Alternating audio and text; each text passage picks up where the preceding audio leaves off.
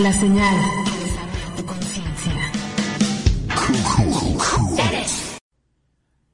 Hola, buenas tardes. Bienvenidos al espacio Si lo crees, lo creas. Mi nombre es Vicente Torres y quiero darte la más cordial bienvenida, bienvenido, bienvenida al programa de este día, lunes 17 de octubre del 2011.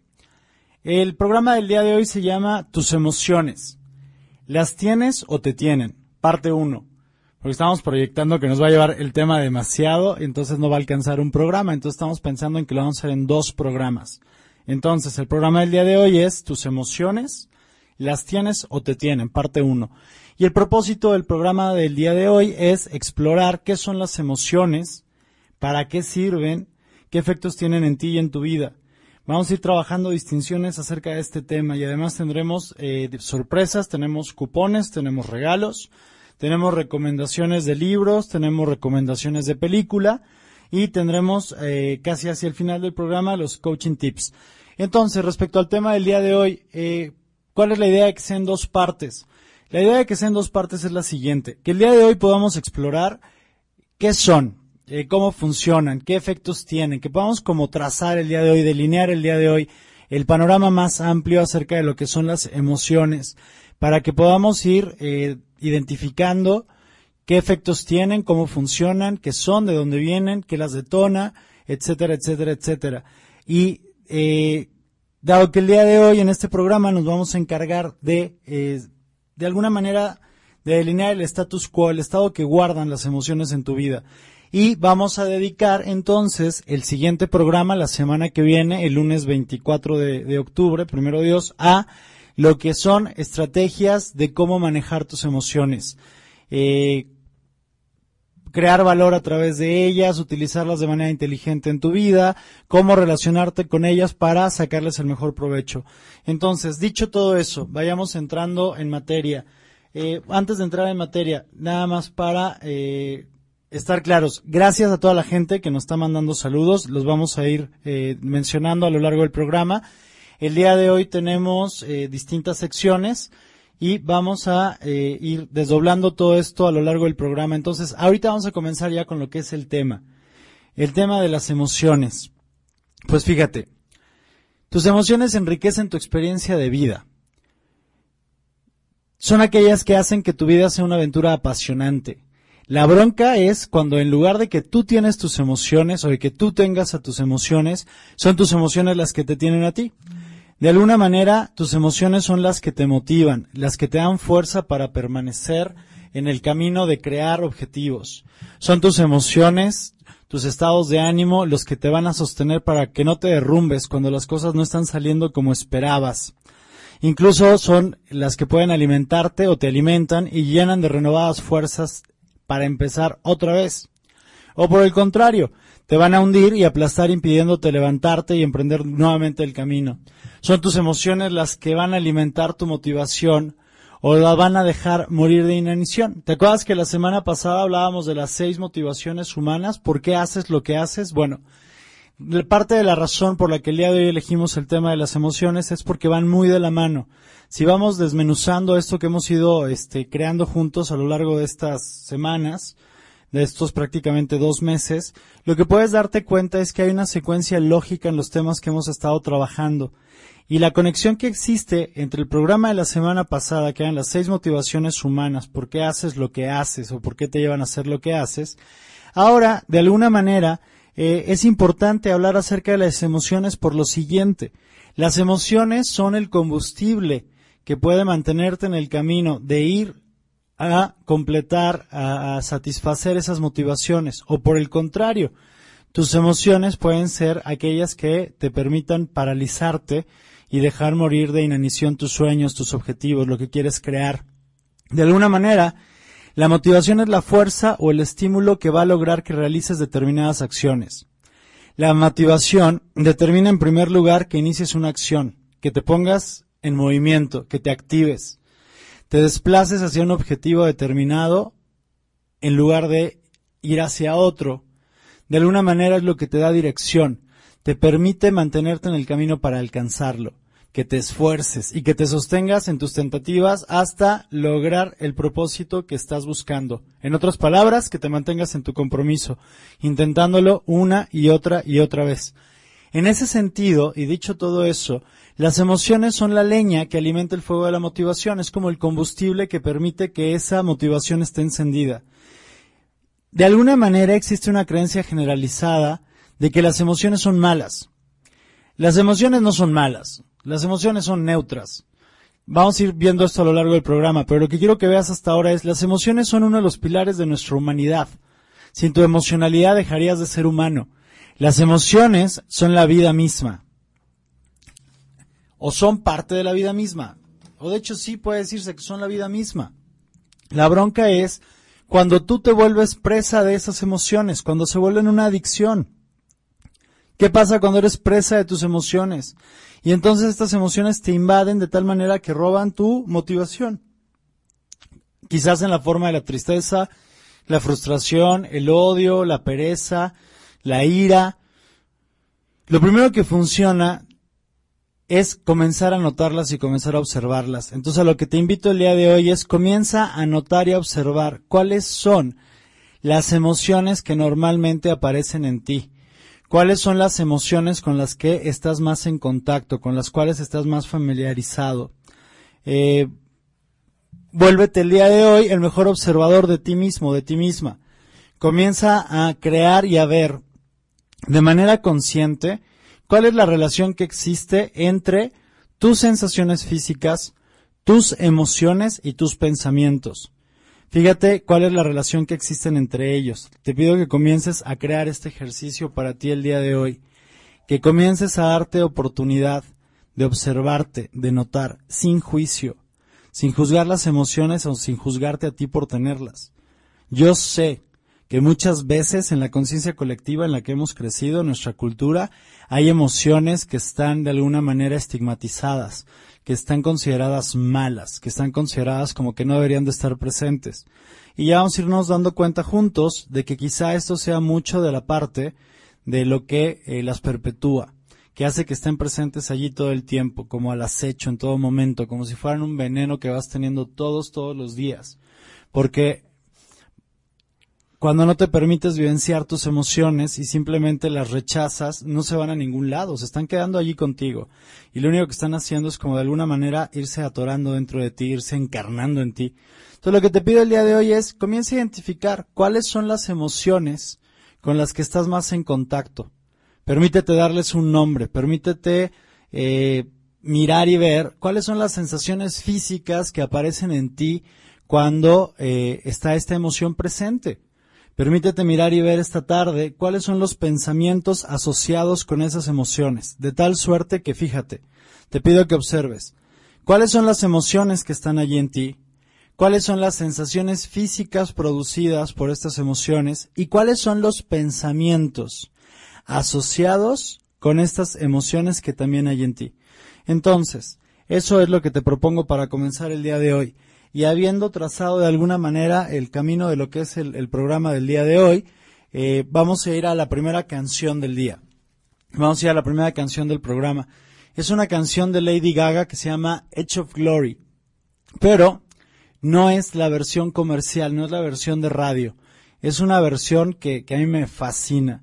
Eh, surgió de una presentación en vivo de ella en el programa de Howard Stern en TV On Demand y a partir de una entrevista que estaban haciendo y demás, ella se está sentada en el piano y mientras está hablando de por qué escribió esta canción, comienza a, armar la, armonía y, da pie a lo que es la, la, interpretación de esta, de esta canción. Ella dice que esta canción para ella es muy profunda porque le recuerda muchísimo a su abuelo y las cosas que él creó y la manera en que él vivió su vida y que para ella es eh, un modelo a seguir y, y es una manera de honrarlo a él. Y por el otro lado habla que Edge of Glory, o podría también como traducirse un poquito como la orilla de la gloria o el límite de la gloria, dice que es algo que los seres humanos no alcanzamos hasta el momento en que morimos. Entonces, eh, te dejo con esta canción, es una versión que a mí en lo personal me encanta, fue compartida para mí por un, un gran amigo hace unas semanas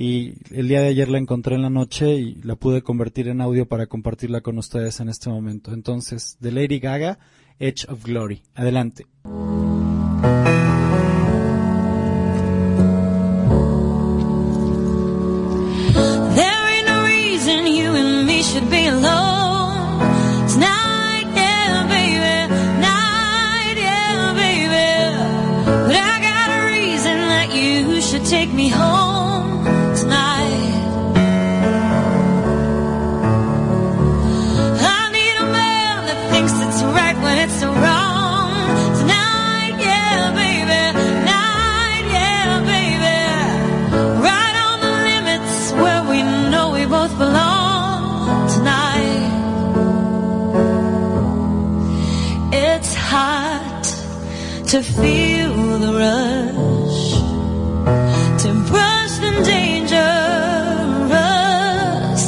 I'm gonna run right to.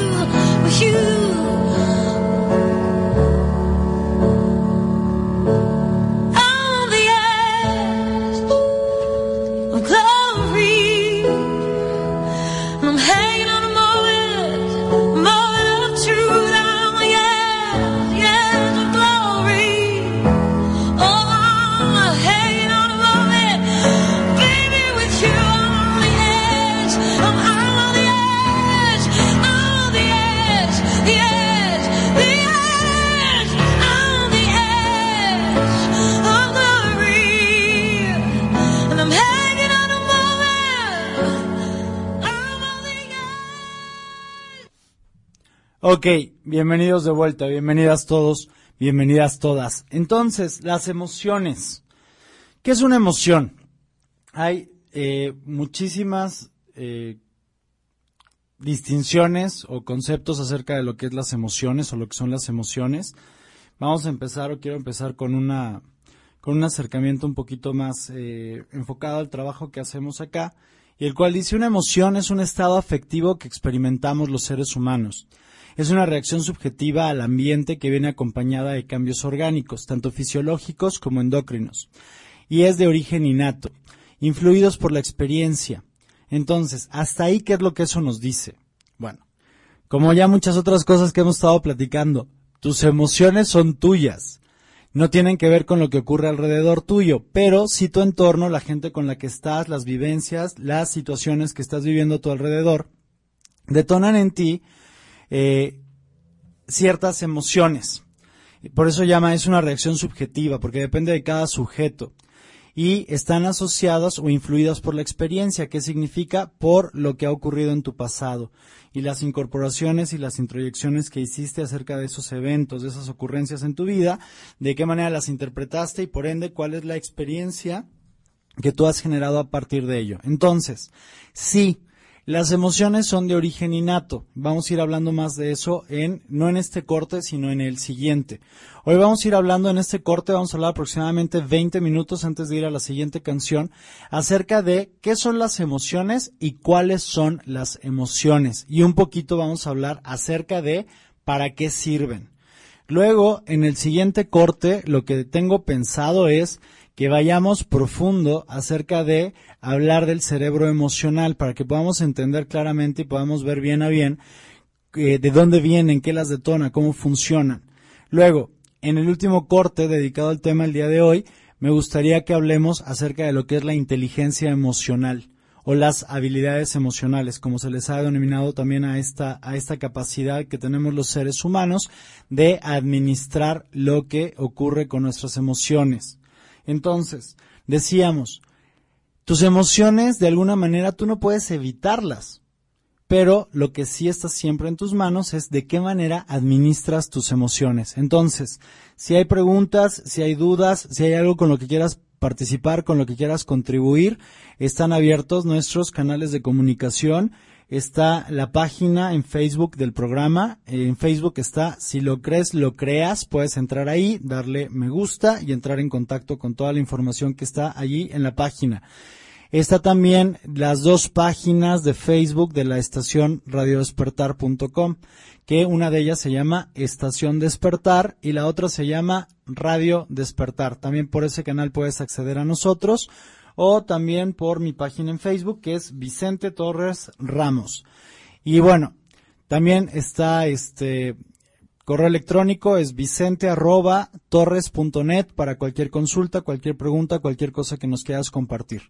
Eh, aprovechando ya que estamos haciendo todo este desglose de medios de comunicación y de maneras de estar interactuando con ustedes, te quiero recordar lo siguiente. Este es un espacio de creación y es un espacio tuyo y normalmente armamos los temas de los programas con base en tus preguntas, en tus sugerencias, en tus dudas.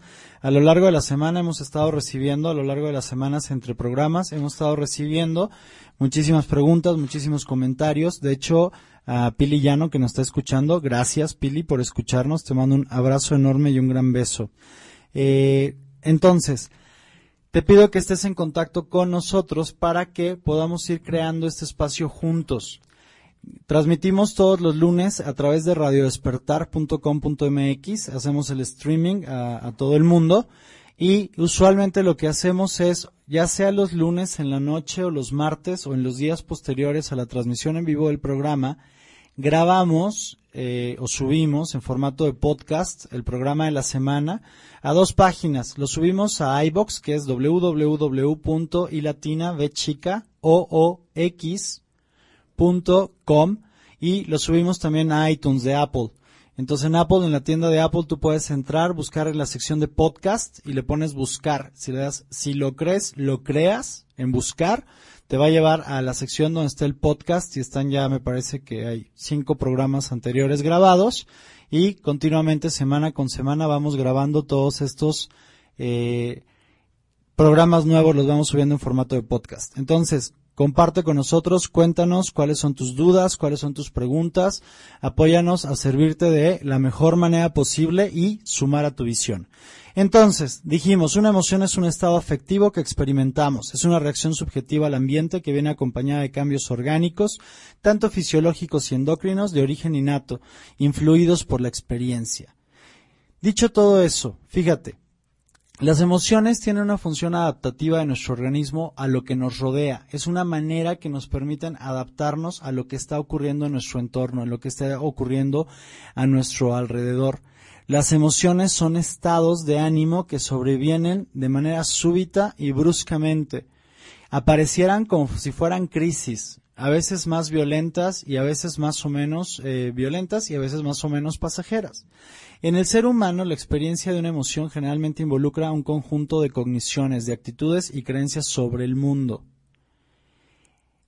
para que una experiencia, más bien, para que esta emoción o lo que forma esta emoción tiene que ver, como decíamos, con eso, con tus experiencias, con tus creencias, con la actitud y con un conjunto de cogniciones. Están todos relacionados. Entonces vamos como poco a poco a, a desdoblarlo. ¿Qué es lo que ocurre?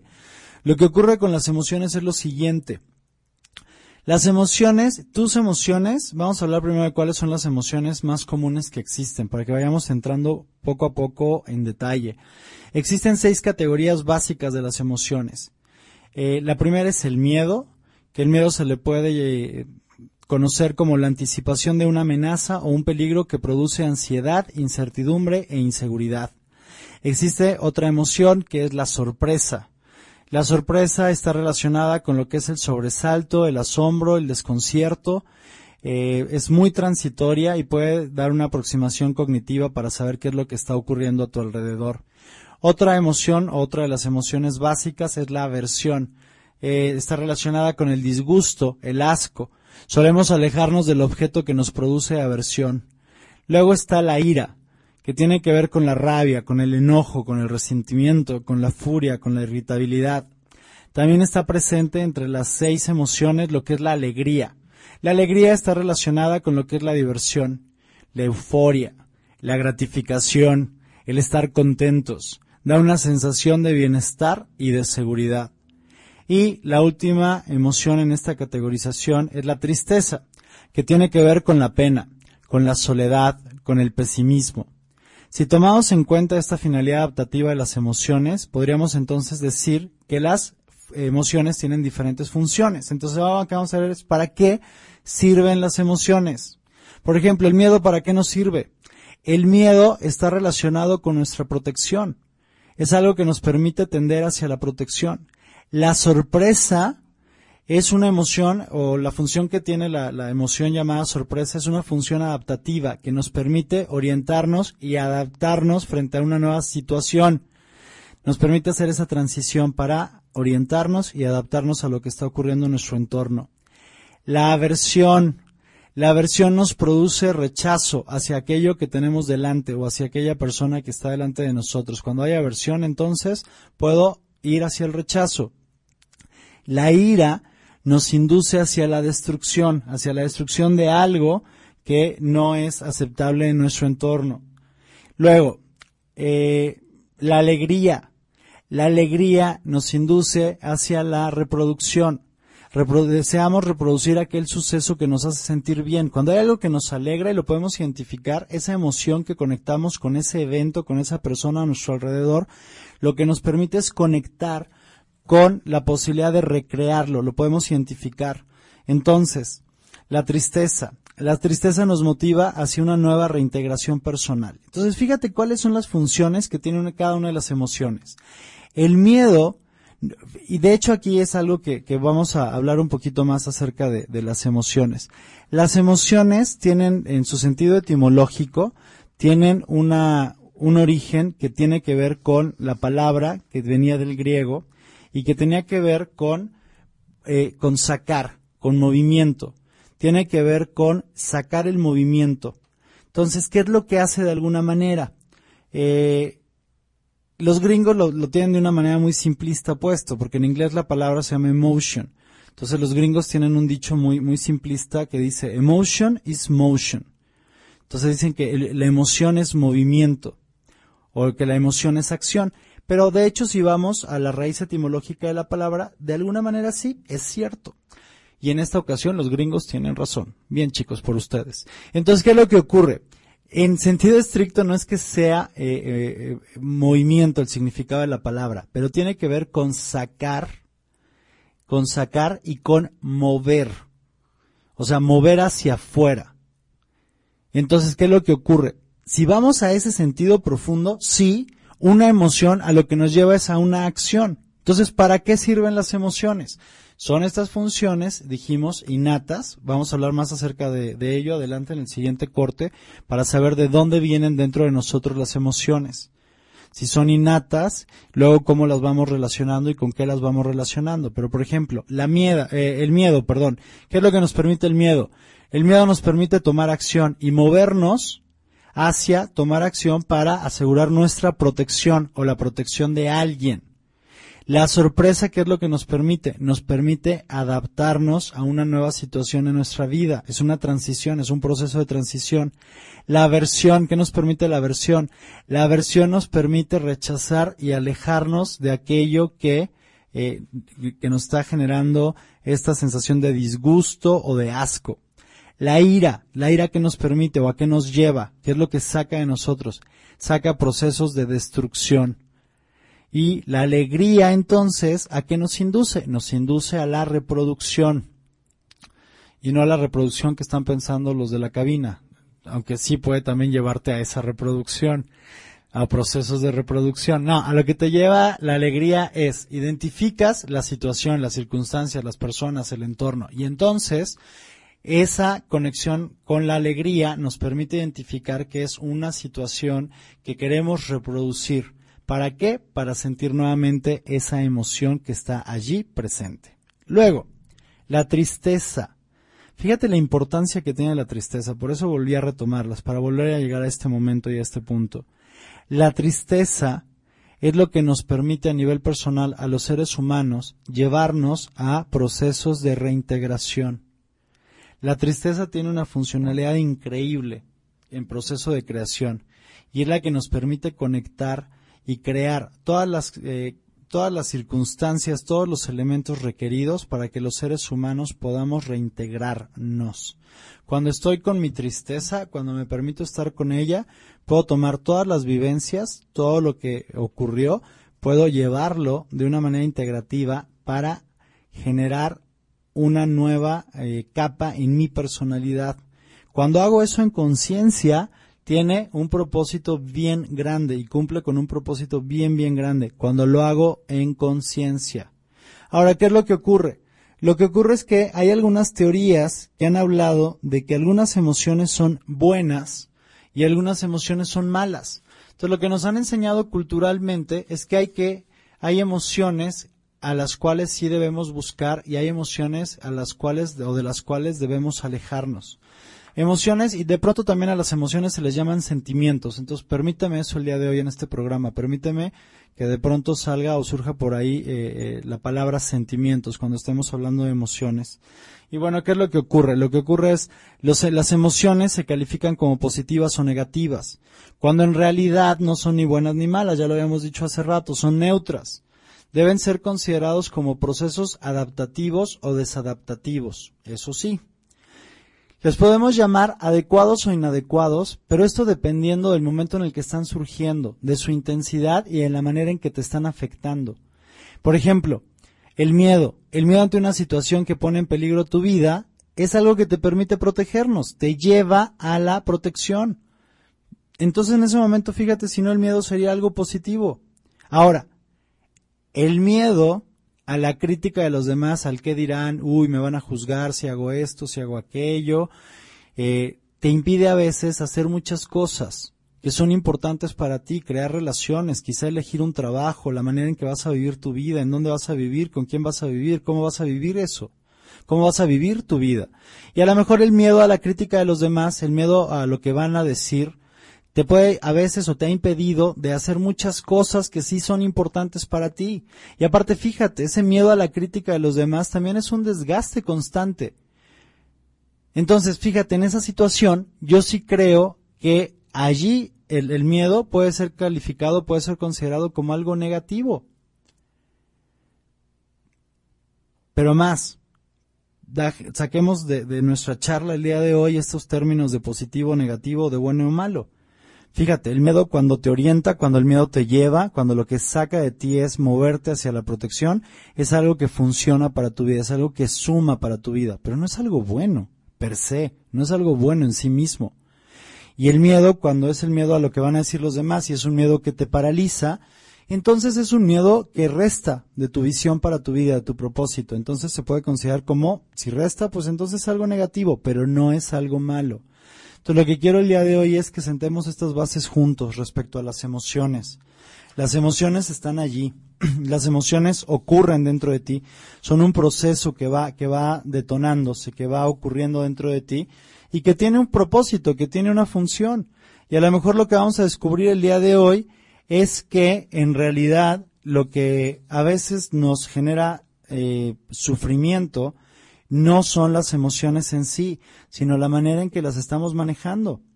Las emociones, como te digo, son bien importantes, reflejan tu mundo interior. Te informan de cómo estás viviendo en tu interior. Las emociones son la- la- las sensaciones, los avisos, todo lo que te dice, cómo estás procesando en tu interior, todo lo que sucede, todo lo que sucede afuera en tu exterior. Y esto te permite, si comienzas a utilizar tus emociones, como te decía el día de hoy, a observarte, a notarlas en conciencia, esto te va a permitir utilizar tus emociones para conocerte mejor, para satisfacer las motivaciones en tu vida, tus deseos, tus sueños y para que puedas, a un nivel mucho más profundo, identificar y entender muchas de tus conductas. ¿Por qué? Porque sí, las emociones dirigen una gran parte de tus conductas.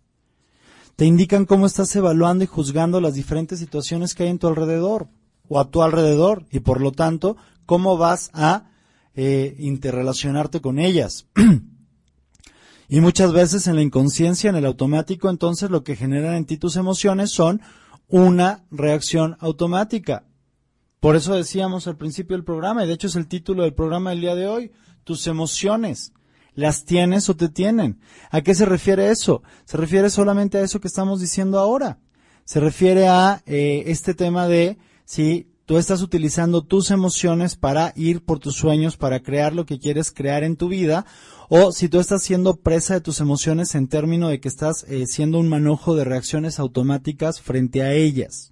Esa es la distinción más importante que me gustaría que compartamos ahorita. Hay una pregunta que nos hace Gilberto. Gilberto, primero, gracias por escucharnos. Dice Gilberto, estoy frustrado, hice mi examen de admisión y no lo pasé. A pesar de que en unos días lo voy a repetir. ¿Cómo manejo la frustración que sigo sintiendo? Bueno, fíjate, ahí lo importante, Gilberto, sería que comiences a identificar exactamente qué es lo que estás sintiendo y respecto a qué es tu frustración. Y aquí, Señor, va a requerir una confrontación contigo mismo, sin juicio, sin juzgarte, soltando esa noción de que algo está bien y algo está mal, como decíamos hace unos momentos. Pero sí, honestamente, Gilberto, fíjate, revisa qué funcionó y qué no funcionó. A lo mejor te das cuenta de que no le dedicaste suficiente estudio, que no dedicaste suficiente tiempo. O a lo mejor te das cuenta de que lo que no funcionó fue que te permitiste ser presa de tus nervios, de, de- del miedo a, a fracasar. Entonces, fíjate, qué buena noticia. O sea, me gusta mucho escuchar la noticia de que tienes pronto otra oportunidad para presentar tu examen. Y yo lo que te propongo es asegúrate de crear una estrategia donde vas a asegurarte el resultado. Fíjate, eh, cómo manejar tu frustración, tomando acción. Si no haces algo al respecto, tu frustración es algo que va a ir creciendo. Ahora, ojo, tu frustración está súper bien. O sea, no, no, no quiero, no quiero estigmatizarlo, decir que tu frustración, lo que estás viviendo ahora, sea algo malo. Está allí, por una razón está allí. Lo único que te pido es identifícala. Permítete observarla en conciencia. Es como el ejercicio al que los invitaba o al que te invitaba al principio del programa. Obsérvate el día de hoy en conciencia. Identifica cuáles son las emociones que están en ti, cuáles son las sensaciones físicas asociadas con esas emociones y cuáles son los pensamientos asociados con esa emoción. Entonces, si lo que está presente en ti es la emoción de la frustración, lo que te digo es, Permítete sentirla, permítete sentirla, permítete estar con ella. Identifica cómo se siente en tu cuerpo, Gilberto. ¿Qué parte de tu cuerpo se siente tensa? Fíjate si hay una parte de tu cuerpo donde se sienta eh, cierta tensión, cierto calor, cierto ardor. Probablemente sea por la zona de tu estómago a lo mejor, o tengas una tensión que está por tu espalda, por tus hombros. Permítete estar con esta frustración. Usualmente los seres humanos, la primera reacción que tenemos respecto a ciertas emociones, con esto de que las calificamos como buenas o malas, y desde chiquitos nos han dicho, no, tú tienes que ser feliz y haz lo posible porque la felicidad, y entonces, a ver, güey, espérate. O sea, no todo es así. Fíjate, esa quizás sea otra razón, y voy hilando lo que me preguntaste, Gilberto, con el tema, porque me parece que es como importante para que podamos todos tener una, una noción profunda respecto a esto. Pero lo que te quiero decir es lo siguiente. No, no todo se trata de ser feliz. O sea, otra de las funciones de las emociones es que nos permiten contrastar cuál es la experiencia de vida que estamos generando. Fíjate, es una pregunta que a lo mejor es una pregunta muy vieja, pero es valiosa revisitarla esta tarde. ¿Cómo puedes tú saber lo que es la felicidad? Vamos a pensar, si fuera cierto eso de voy a buscar la felicidad y es lo que más quiero sentir, ¿Cómo puedes identificar lo que es la felicidad si no tienes una emoción contra la cual contrastarla? Si no hay una tristeza, o sea, no hay una tristeza, una emoción llamada tristeza, que, o alegría. Vamos a hablar no de la felicidad, vamos a hablar de la alegría y de la tristeza. ¿Cómo puedes saber que estás vivenciando alegría? Y cómo puedes saber lo, lo, lo, el bien que hace para ti y, y por qué buscas reproducir esos eventos y estar con esas personas que generan en ti alegría? ¿Cómo podrías saberlo y valorarla si no tuvieras una emoción llamada tristeza que te permitiera contrastar con ella. De pronto yo creo que la vida no, no, la, la, vida es como subir y bajar, subir y bajar, subir y bajar, de alguna manera es como una montaña rusa. Y el tema es, pocas veces valoramos la situación del camino de lo que es la vida, excepto cuando estamos como en los puntos más bajos, cuando perdemos a alguien, cuando perdemos un trabajo, cuando estamos en una situación de, enfermedad, de tristeza propia o ajena. Y quizás en esos momentos de tristeza profunda, en esos momentos donde hay dolor, que nos permitimos entonces valorar y ser o comenzar a desarrollar en nosotros la gratitud respecto a qué? Respecto a todo lo demás que también está presente en nuestras vidas. Pero fíjate, hay veces que por eso nos perdemos de la posibilidad de crecer. Los seres humanos crecemos en el dolor. Ahora, como dicen los budistas, el dolor es inevitable, el sufrimiento es opcional. Y quiero entrar por un momento un poquito más en esa distinción respecto a que puedes vivir algo que te duele, Gilberto, y a lo mejor lo que estás viviendo ahorita es el dolor respecto al resultado de tu examen de admisión. Ese resultado que creaste puede ser el que te está generando una vivencia, una experiencia de dolor, de tristeza. Lo que te digo es, el dolor, pues, es, ese es inevitable, pero lo puedes utilizar para crecer. Ahora, ¿qué ocurre?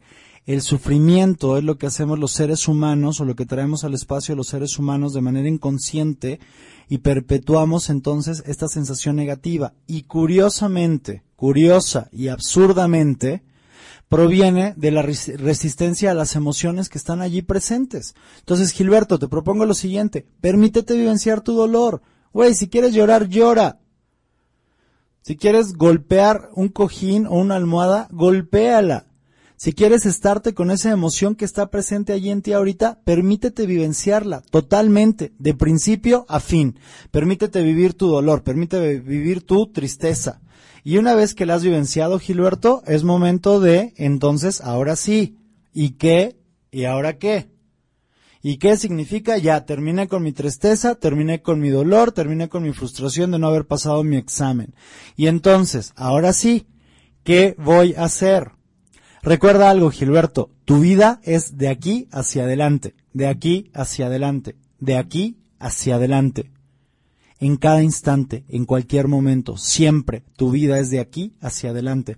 Entonces lo que te propongo es lo siguiente, Gilberto. Una vez que te des permiso realmente de entrar y de estar con tu dolor, vivenciarlo de principio a fin, de la manera más intensa posible, eh, o sea, que lo vivas plenamente en su totalidad, enfócate en lo que viene a continuación en tu vida, que es tu siguiente examen de admisión. Y ahora sí, ya, habiendo dejado a un lado la emocionalidad presente, revisar qué funcionó y qué no funcionó, en honestidad absoluta, honestidad brutal, absoluta. ¿Quién fuiste? ¿Quién no fuiste? ¿Qué funcionó? ¿Qué no funcionó? ¿Qué hiciste que te acercó a ese resultado? ¿Qué no hiciste que te alejó de ese resultado?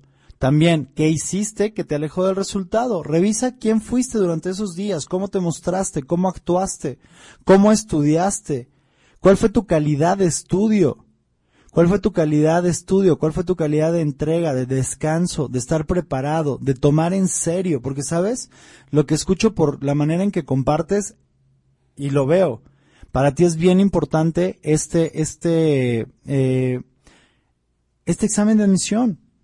Lo puedo entender. Probablemente sea tu examen de admisión, no sé si sea la prepa o sea la carrera, pero puedo ver, o a estudios superiores, pero puedo ver que es la posibilidad de hacia adelante en tu vida, qué es lo que vas a hacer y cómo vas a dedicar tu, tu, tu vida, a qué la vas a dedicar. Entonces entiendo la importancia de este examen. Lo que quiero que tú entiendas ahora es la importancia de este examen. Y entonces, ¿qué vas a requerir hacer? ¿Cuántas horas vas a estudiar? ¿Cuál va a ser tu calidad de ese esfuerzo de estudio?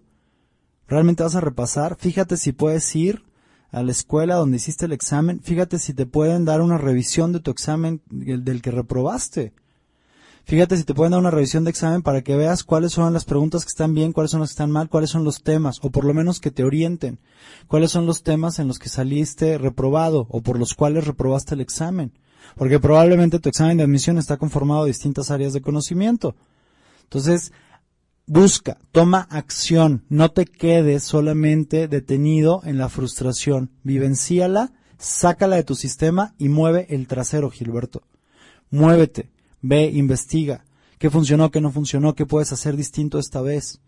Y entonces pon toda tu atención y toda tu energía en el examen de admisión que vas a aprobar. Y si realmente es importante para ti, Gilberto, vas a requerir vivirlo totalmente comprometido y claro desde tu compromiso. Ser quien requieras ser para que entonces puedas acreditar ese examen, que lo puedas aprobar y que puedas entrar entonces a ese espacio que estás buscando para tu vida ese espacio de crecimiento, de estudio, de preparación profesional para tu vida. Entonces, Gilberto, eso es lo que se me ocurre respecto a tu frustración con tu examen de admisión y que no pasaste. ¿Qué te propongo eso? Pues te propongo eso. Porque me dices, ¿cómo manejo la frustración que sigo sintiendo? Pues siéntela, güey, pero realmente siéntala. No, no la resistas. Siéntela y muévete. Y espero que te haya servido, Gilberto. Si te sirvió, avísame para saber qué te sirvió y si no te sirvió y si tienes más preguntas o dudas, también avísame para poder entrar más a detalle contigo. Pero de entrada, Gilberto, gracias por escucharnos, gracias por estar presente, gracias por compartirnos lo que nos compartiste, que de pronto me parece que no es fácil andar este andar ventilando estas cuestiones, ¿verdad? Pero gracias por tu valentía, gracias por tu honestidad, gracias por compartir y espero que sea eso algo que te, que te pueda servir. Muy bien. Eh, tenemos otras preguntas, tenemos más preguntas. Hay gente que nos está escribiendo, además de, eh, además de Gilberto, nos escribió, eh, ah, ah, ah, nos escribe Anuar desde Acapulco. Dice, mi papá se va a vivir a León, siento tristeza, ¿cómo puedo construir algo positivo de ella? Muy bien, ya vamos a platicar más de eso en el último corte, este, Anuar, pero no te preocupes. Sí o sí lo vamos a hablar hoy antes de irnos del programa. Claudia Vega dice, hola Vicente, te mando muchos saludos. Muchas gracias, Claudia. Te mando un abrazo y un beso enormes. Dicen, excelente tema. Saludos para Viviana Pérez. ¿Qué Viviana Pérez será? ¿Será Viviana Pérez Requione? ¿O quién sabe qué Viviana Pérez es? Sí. Hola Vivianita hermosa, ¿cómo estás? Te extraño tanto. Te mando un abrazo y un beso enormes. Y también saludos para Margarita Guerrero. Margarita, gracias por escucharnos, gracias por estar presente, gracias todos por estar presentes. Entonces, chicos, emociones. ¿Tienen una función? Claro que tienen una función. Nos permiten adaptarnos, nos permiten irnos adaptando a nuestro entorno, a lo que la vida te va poniendo frente a frente a cada instante, a cada momento. Y lo único que quiero que tengamos claro es lo siguiente. Las emociones están diseñadas para que las vivas de principio a fin plenamente. Las emociones están diseñadas para que te permitas estar con ellas, vivenciarlas, apreciarlas, observarlas, saber cuál es el mensaje que te están enviando, saber cuál es el mensaje que te están enviando. Entonces fíjate, vamos a ir armando y construyendo sobre lo que ya habíamos dicho al principio del programa. Yo te propuse, obsérvate, vuélvete hoy el mejor observador, la mejor observa, la mejora, ¿qué tal? Adiós. La mejor observadora de ti misma. Vuélvete el mejor observador o la mejor observadora de ti misma. Y entonces identifica qué emociones están presentes. Fíjate cuáles son las emociones a las que a lo mejor eres adicto o adicta. No te hagas. Hay emociones que a lo mejor te están dando ahí unas migajitas en tu vida porque le sacas un poco a lo demás, a lo mejor le sacas atención a los demás. Eh, a lo mejor obtienes la atención de los demás, a lo mejor obtienes que los demás se hagan cargo de ti, a los demás a lo mejor obtienes conmiseración de los demás o que digan, ay no, sí, pobrecito, pobrecita, imagínate, fíjate, ve cómo sufre, cómo esperas todavía que haga algo. Entonces a lo mejor es la justificación perfecta para no hacer cosas en tu vida, para que alguien se haga cargo de ti, para llamar la atención para tener la razón y decir, claro, ellos están equivocados, yo estoy bien, y te quedas con tu, con tu emoción allí, atorada. O a lo mejor para que no te controlen, o a lo mejor para controlar a los demás. Comienza a conectar con lo de la semana pasada. Fíjate cuáles son las motivaciones que te mueven más a ti. Acuérdate cuáles son las motivaciones humanas. Las seis motivaciones básicas de los seres humanos de por qué hacemos lo que hacemos son Buscar seguridad o certeza también se le llama. Son buscar variedad, buscar significado, buscar conexión o sentido de pertenencia. Esas son las básicas. Y las que las sostienen, las que generan y pueden crear un, un sustento poderoso para vivirlas, esas son el crecimiento y la contribución. Entonces fíjate, ¿cuáles son tus motivaciones? Y ahora sí, habiendo identificado tus motivaciones, las que tú valoras más, las que tú prefieres, fíjate cuáles son las emociones asociadas con eso. ¿Cuáles son las emociones que más te gusta sentir?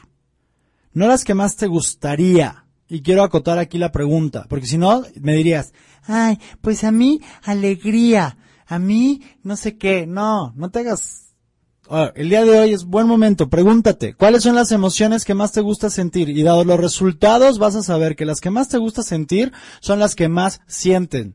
Son las que más sientes, a las que estás adicto. ¿Cuáles son? Fíjate, son la tristeza, la ira, la depresión. ¿Cuáles son? Permítete descubrirlo el día de hoy. A lo mejor es el enojo, el resentimiento, la rabia, la furia, la irritabilidad, la depresión, la tristeza, eh, la conmiseración, la, la, a lo mejor es la flojera, a lo mejor es el desconcierto, a lo mejor es la incertidumbre. ¿Cuáles son? Fíjate las que más te gusta sentir. O a lo mejor las que más te gusta sentir es el miedo y te permites estar vivenciando este miedo una y otra y otra y otra vez, paralizándote y manteniéndote atorado en donde estás el día de hoy en tu vida, sin ir por lo que quieres. ¿Por qué? Porque te queda cómodo. Entonces, dicho todo eso, fíjate, ¿cuáles son las emociones a las que estás adicto, a las que estás adicta? ¿Cuáles son las emociones que más te gustan sentir? Y pregúntate por qué. Fíjate cuáles son las sensaciones físicas asociadas con eso. ¿Para qué? Para que las puedas identificar mejor, para que puedas saber qué significan. Fíjate cuáles son los pensamientos asociados a tus emociones, para que puedas ver de dónde vienen porque vienen de tu experiencia, porque vienen de tu pasado, de tus creencias, de cosas que elegiste formar como creencias en ti, en interpretaciones o a partir de interpretaciones de lo que estaba ocurriendo en tu vida, en tu entorno, de vivencias, quizá de cuando eras pequeño, de cuando eras pequeña. Fíjate qué fue lo que ocurrió en tu vida, qué interpretación hiciste de ello, qué experiencia formaste y a partir de eso, cuáles son las creencias que están rigiéndote. Y fíjate, una vez más, nos vuelve esto al tema de las creencias. Las creencias tan importantes que son, tan determinantes que son, porque tus creencias, si no lo tienes todavía claro el día de hoy, te abro y te pido que abras tu conciencia a lo siguiente. Tus creencias son las que dan forma a tu experiencia de vida, a tu realidad, a lo que crees que puedes crear, a lo que crees que no puedes crear. Ya decía el señor Henry Ford, me parece, decía, tanto si crees que puedes como crees que no puedes, en ambos casos tienes razón. Entonces, chicos, los invito esta tarde. Identifica qué emociones hay en ti y permítete observarlas, permítete notarlas, permítete comenzar a identificar a un nivel profundo cuál será el mensaje que te están enviando, cuál será el mensaje que te están dando. Y te pido que también abras tu conciencia a hacerte las siguientes preguntas. Usualmente en tu vida, normalmente, ¿te permites estar en contacto con tus emociones? ¿O las satanizas? ¿O buscas resistirlas, rechazarlas? Y recuerda, lo que resistes persiste. Lo que resistes persiste. ¿Por qué? Porque está poniendo una, una, una cuando resistes algo, estás poniendo un, un, una, una barrera, algo que está como una resistencia. Como una mesa, ¿por qué se sostiene en el suelo? Porque el suelo está resistiendo a la mesa. Entonces quiero que entiendas eso, porque alguien me escribió en la semana y aunque le escribí el correo explicándole la distinción, aprovecho como para aclararla para todos. ¿Por qué lo que resistes persiste? ¿Por qué cuando ofreces una resistencia eso se queda allí? Y una imagen que traigo a tu mente esta tarde como una metáfora, si te sirve para estar claro en eso, es la siguiente. Imagínate un piso, un suelo, que está resistiendo a una mesa. Por eso la mesa está allí, porque el suelo la está resistiendo. Entonces lo que te pido es lo siguiente. Fíjate usualmente qué haces. Si resistes tus emociones y lo único que haces es guardarlas y atorarlas, entonces ahí van a estar y te van a estar dañando y te van a estar haciendo daño aunque tú pretendas que no están allí, están allí y están ocurriendo y siguen mandándote un mensaje. Y si no estás listo para comenzar a escuchar el mensaje o los mensajes de tus emociones, vas a perpetuar el sufrimiento en ti. Lo que resistes persiste. Y sé que culturalmente estamos acostumbrados terriblemente a guardarnos las emociones, a tragarnos las emociones. Acá en este país, en México, en la cultura en la que yo he crecido y donde hemos crecido la mayoría de las personas que están cerca de mí en mi vida, hay incluso dichos populares que muestran acerca de las creencias. Hay un dicho que dice, los hombres no deben llorar. Pero sabes, no solamente de nuestra cultura, es algo como muy del occidente el viernes o el sábado, no me acuerdo qué día fue, creo que fue el viernes, estaban pasando eh, en, cable la película esta de los Simpson. Y, y, ya me acordé, esa es la escena a la que hacía referencia un tiempo. Hay un momento, Lisa, Lisa es la que tiene pelo como piquitos, y, esa es la niña, la, la, hija mediana, y el papá es Homero, que es el que se peina como yo. Entonces está Homero, y Homero siempre hace algo malo. Y la hija, siempre Lisa, siempre se enoja por lo que Homero hace. Entonces hay un momento en que este, sí, ahora sí creo que estuvo gruesísimo lo que hizo, porque ya creo que el güey destruyó el ecosistema de Springfield y los viene la EPA y los va a poner como una gran cúpula para aislarlos del resto del, país y los va a desaparecer. Y entonces Lisa ahora está mucho más enojada que de costumbre. Y viene y está su papá y le empieza a pegar en la panza y le empieza a dar golpes y está como expresando su enojo y su ira. Y la mamá, March, la del pelo azul, que parece como una fumarola de pelo azul, la jala, la toma y le dice, Lisa, no está bien Tú eres una mujer. Tienes que pretender que no está pasando nada y tragarte tus sentimientos. Palabras más, palabras menos. Y en ese momento Lisa dice, sí, mamá, perdón. Y se traga todo lo que estaba ocurriendo. Obvio, obvio, por eso tenemos lo que tenemos en nuestras situaciones de pareja, de familia, de trabajo. Fíjate, quiero que comiences a notar cuáles son los precios que está pagando la gente en tu vida porque tú no procesas de manera sana y de manera consciente tus emociones. Porque tú estás utilizando y pretendiendo que no están allí y que solamente las estás atorando. Oriente tiene miles de años diciéndonos algo. Las emociones están diseñadas para vivirlas plenamente, tienen un principio y un fin, para procesarlas de manera consciente. Pero lo que hacemos es atorarlas, guardarlas, negarlas. Lo que hacemos es, cuando consideramos esta noción de que son emociones negativas, lo que buscamos es tratar de evitarlas a toda costa. ¿Y qué hacemos? Las negamos o nos anestesiamos. ¿Cómo nos anestesiamos? Con alcohol, con drogas, con medicamentos.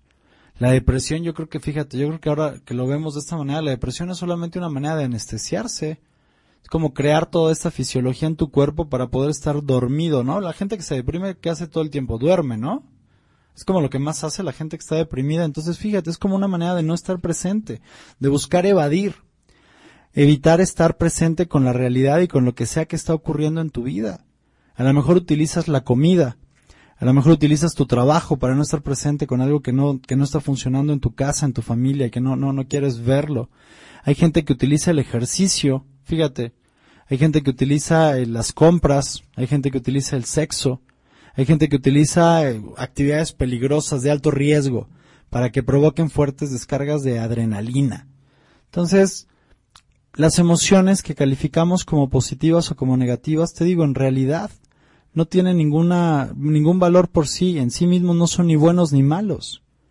Deben ser considerados como lo que son procesos adaptativos que nos permiten saber y tener información de cómo nuestro mundo interior, nuestra percepción del mundo, la construcción mental que yo hago del mundo, el mapa, ¿te acuerdas de ese programa? El mapa no es el territorio. Bueno, cómo tu mapa eh, se relaciona con el territorio, cómo tus procesos internos se relacionan con lo que está ocurriendo fuera de ti.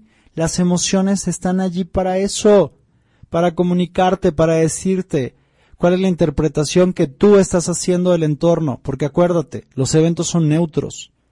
Los eventos son neutros. Algo que a ti te haga reaccionar de alguna manera no va a ser de esa forma necesariamente para mí o para alguien más.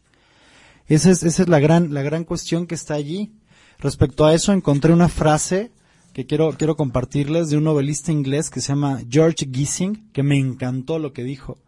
Lo que él escribió fue, es la mente la que crea el mundo que nos rodea, y aun cuando nos encontramos juntos, parados en la misma pradera, mis ojos nunca verán lo que los tuyos contemplan, y mi corazón nunca se agitará con las emociones que conmueven al tuyo. George Gissing, novelista inglés. Y sabes, me parece de una profundidad extraordinaria el día de hoy. Ya sabes, a estas instancias, a estas alturas del programa, para qué sirven las emociones, para qué están allí. El miedo te orienta y te lleva hacia la protección. La sorpresa te lleva hacia la adaptación. La aversión te permite procesar y actuar a partir del rechazo. La ira te orienta y te lleva hacia la destrucción. La alegría te lleva hacia la reproducción. Y la tristeza te permite, en conciencia, el proceso más hermoso que veo de crecimiento en los seres humanos, que tiene que ver con la reintegración.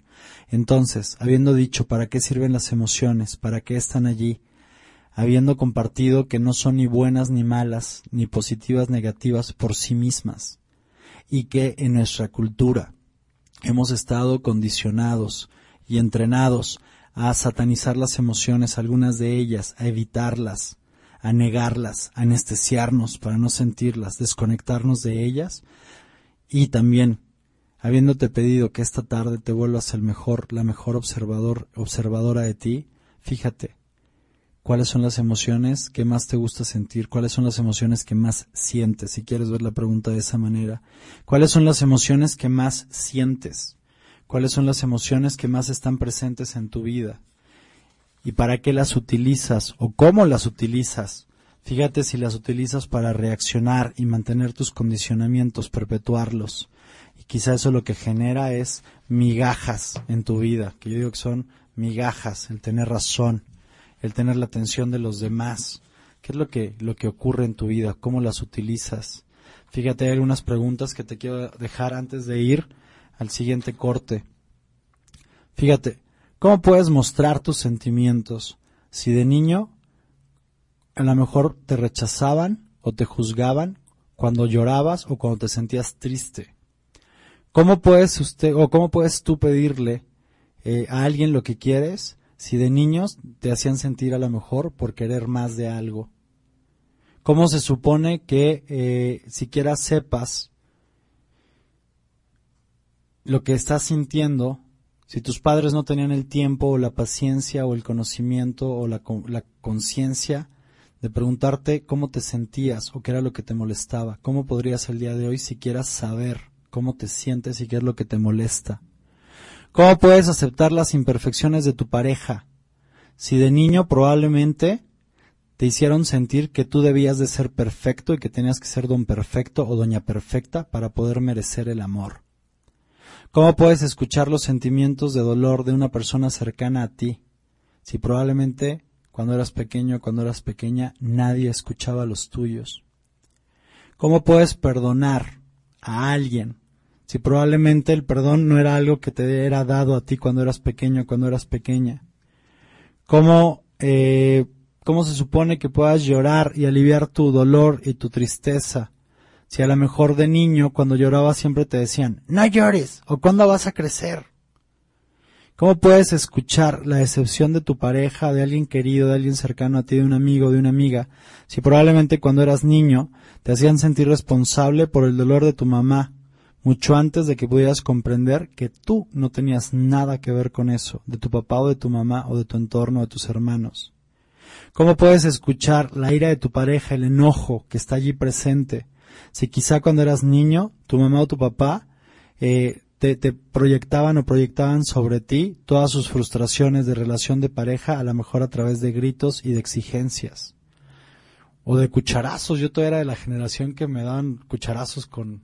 ¿Han visto las cucharas de madera del mole? Güey, la colección entera de mi mamá acabó rota en mi espalda cuando me alcanzaba. Pero cómo, fíjate, cómo, cómo puedes, son buenas preguntas para el día de hoy.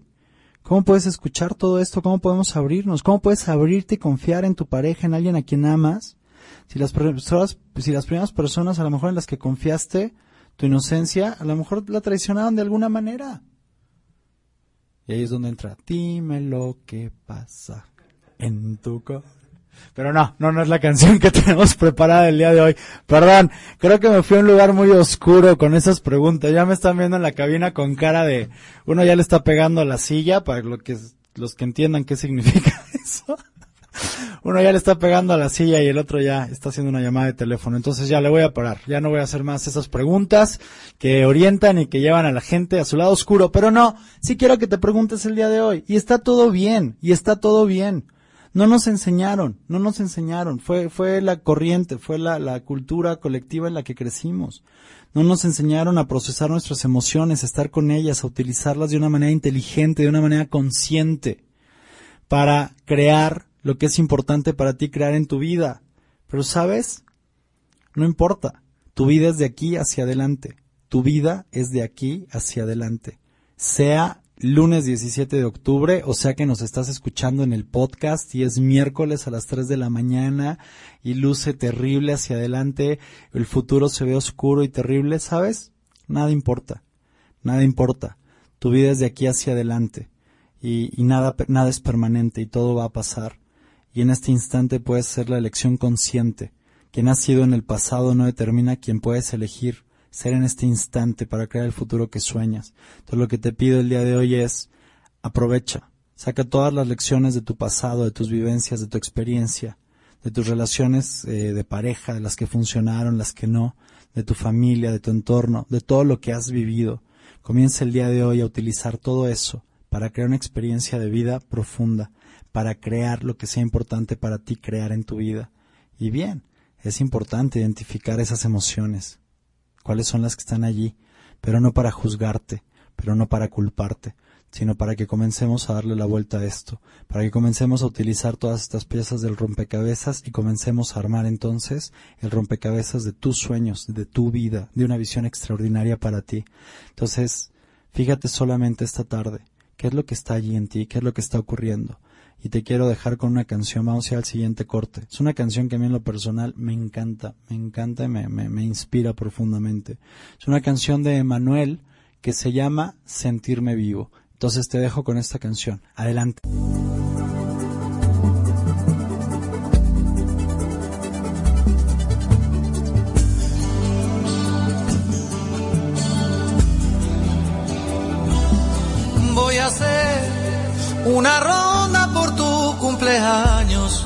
Un poema mil veces por año, y así me entiendas cuánto te amo.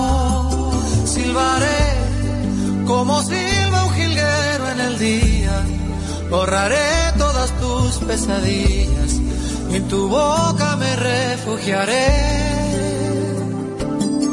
Buscaré tierra nueva en el campo, le rezaré un santo al atardecer.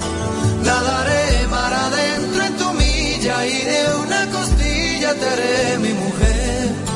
Han crecido en tu piel girasoles, de tu vientre nació mi motivo, sentirme vivo.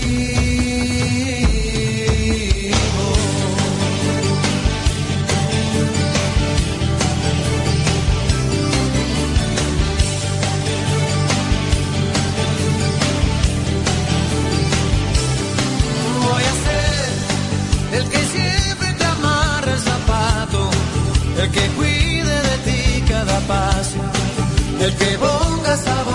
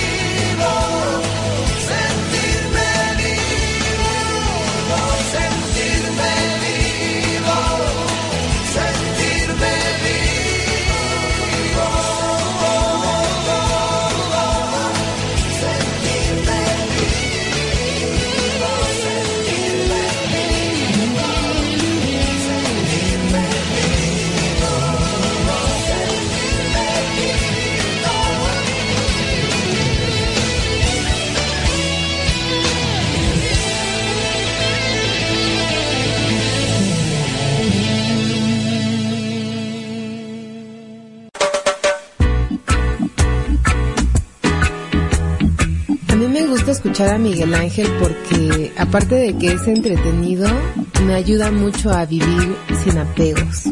Yo escucho a Miguel Ángel porque aprendo mucho. porque sus programas son muy buenos y me han ayudado mucho a comprender muchos aspectos de la vida. Es como una herramienta para vivir plenamente. Yo escucho viviendo intensamente. Hola, te saluda Miguel Ángel Verdejo. Escucha todos los jueves de 17 a 18 horas el programa Viviendo Intensamente.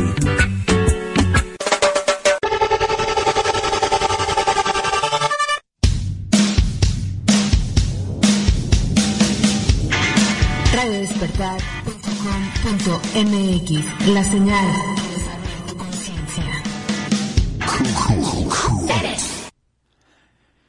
Ok, bienvenidos de vuelta. Entonces, fíjate, ¿para qué vas a utilizar tus emociones? ¿Para qué las puedes utilizar? ¿Qué quieres crear en tu vida? ¿Qué es lo que más añoras? ¿Qué es lo que más sueñas?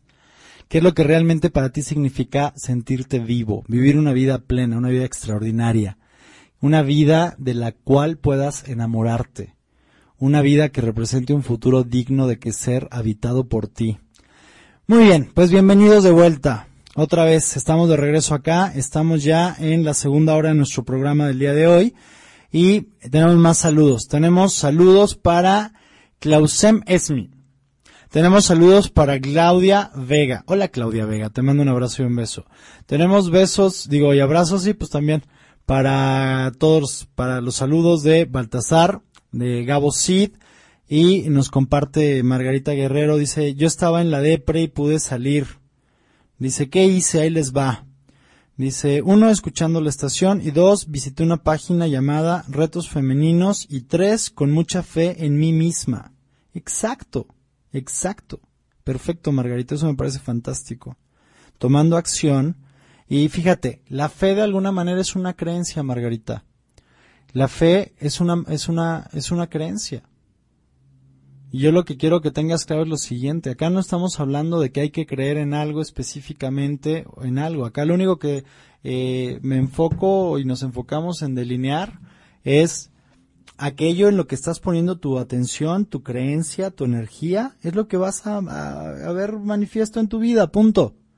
Punto y basta, ya chicos, está súper probado, hay muchísima evidencia científica, hay evidencia científica, hay estudios, hay, hay evidencia de, de, de que la, funciona de esa manera. La fe es eso, la fe es una creencia inquebrantable en algo que no tiene eh, ninguna evidencia de existir. Eso es la fe. Entonces, fíjate, creencias de ti no son de, de una manera un poquito lo mismo. Compartíamos hace algunas semanas en uno de los programas, pero lo quiero compartir hoy a partir de lo que nos dice Margarita. Probablemente sea algo que les sirva a la gente que nos está escuchando en este momento. Eh, tuve la oportunidad hace, hace ya prácticamente un par de meses, tuve acceso a un estudio científico, un estudio médico de Estados Unidos, donde mapearon a muchísima gente, muchísima gente que tenía un, un, un, un, diagnóstico de cáncer, un tipo específico de cáncer para que hubiera una homogeneidad en el, en el estudio. Y eran entre 20 mil, 30 mil personas, no me acuerdo bien ahorita, creo que eran más de 20 mil personas. Y entonces era gente eh, que vivía en Estados Unidos continental, en Hawái, Alaska y Puerto Rico, eran eh, de, territorio norteamericano.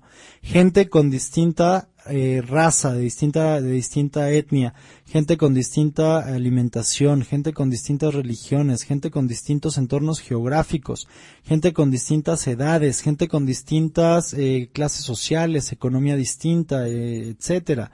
¿Y qué fue lo que, lo que, lo que ellos mapearon? Los estuvieron siguiendo por, por un periodo de, ya me acordé, fueron más de 30 mil personas y los mapearon por cerca de 20 años. Y lo que descubrieron fue lo siguiente, descubrieron que toda la gente que tenía ese diagnóstico de enfermedad, cada quien, eh, el resultado fue con base en la gente que sobrevivió a ese cáncer, que fue puesta en remisión, que, que se curó o está en remisión de esa enfermedad. Y lo que descubrieron fue lo siguiente, que lo único que había en común en toda la gente que se curó, que se salvó del cáncer, era lo siguiente. Ahora, además de todas las distinciones, todas las diferencias que te dije que había, hay diferencias también en los tratamientos. No creas que estaban en un protocolo siguiendo un medicamento de más. Hubo gente que se hizo cirugía, hubo gente que lo que hizo fue radiaciones, hubo gente que lo que hizo fue quimioterapia, hubo gente que lo que hizo fue una dieta contra el cáncer, hubo gente que lo que hizo fue meditar, hubo gente que hizo yoga, hubo gente que hizo homeopatía, hubo gente que hizo terapias alternativas, hubo gente que se puso en cadena de oración en su iglesia.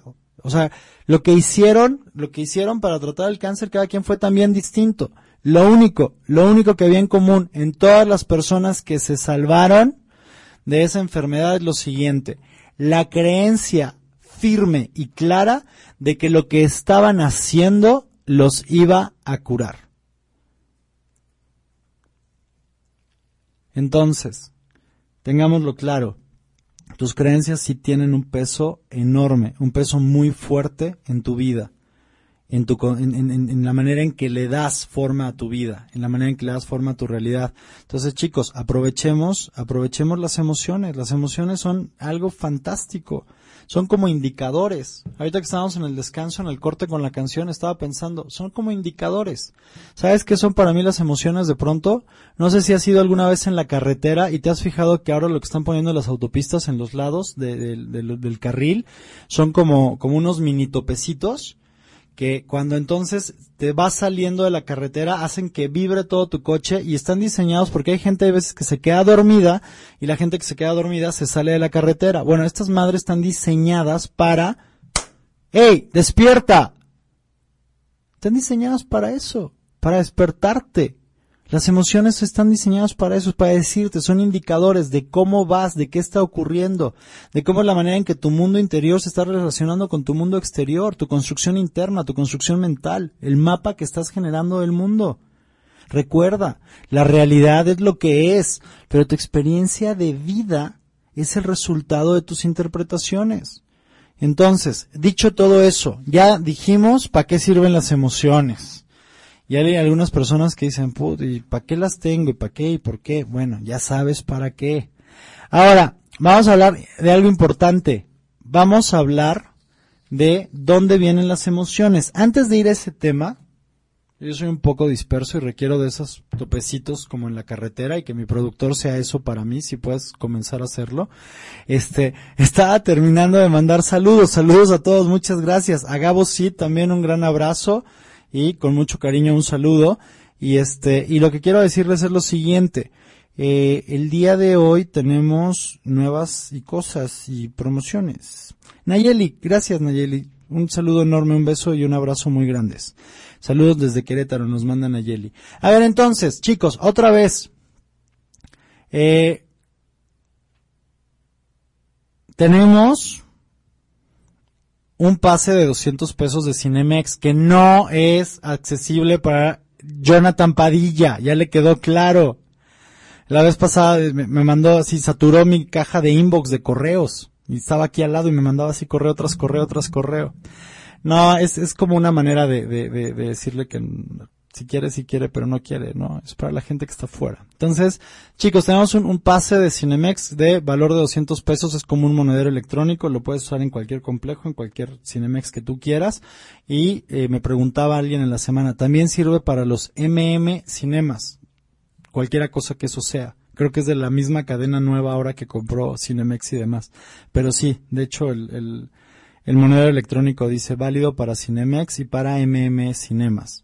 No es válido y no es canjeable por dinero, pero puede ser utilizado en taquilla para boletos del cine o en dulcería para consumir productos. Eso está allí.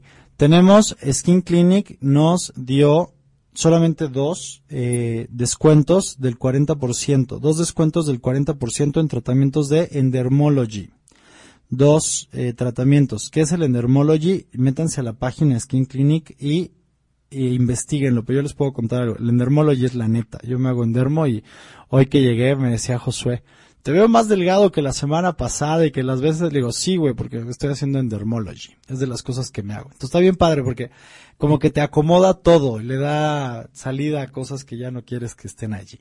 Entonces, ya, para terminar de hacer el comercial bien, ¿no? Entonces el endermo, el endermo quita la celulitis y, este, y, y la grasa la grasa que está ahí en el, en el cuerpo, la que no sé, la que la acción, la que acción y salvo no pueden quitar, Endermo sí la puede quitar.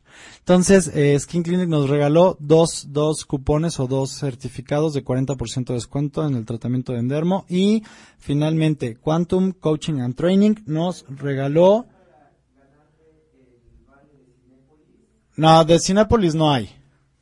De, a contestar a quien preguntó cuál es el de, ganarse el de Cinépolis, no sé. Que escuche a Toño Esquinca, güey. Y este, y acá es de Cinemex.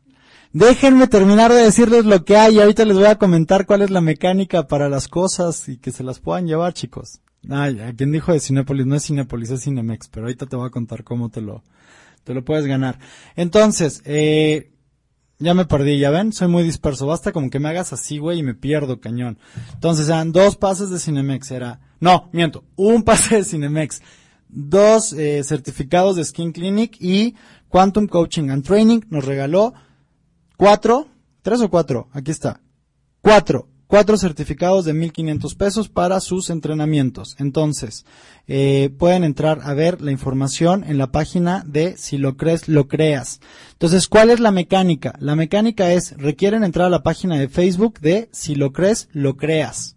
Y ya desde adentro de la página requieren mandar un inbox ahí a la página o postear en su en el muro de, de, de si lo crees lo creas qué es lo que quieren ganarse. Y así va a ser la manera, fíjate Josué, más transparente porque allí queda el orden de qué mensaje entró primero que otro. ¿Estamos de acuerdo? Entonces, esa va a ser la manera de funcionar esta semana, porque la vez pasada lo hicimos por correos y lo habíamos estado haciendo por correos y era un relajo, chavos. Entonces, página de Facebook, si lo crees, lo creas, le das me gusta y el darle me gusta te permite enviar y escribir y postear en el muro. Y entonces lo único que tienes que hacer es postear en el muro qué es lo que quieres. El pase de Cinemex, los descuentos de Skin Clinic, que es un spa, hay masajes, hay faciales, hay corporales y demás, ya sabes que es el Endermology, y eh, los pases de, de cupones de descuento de Quantum Coaching and Training.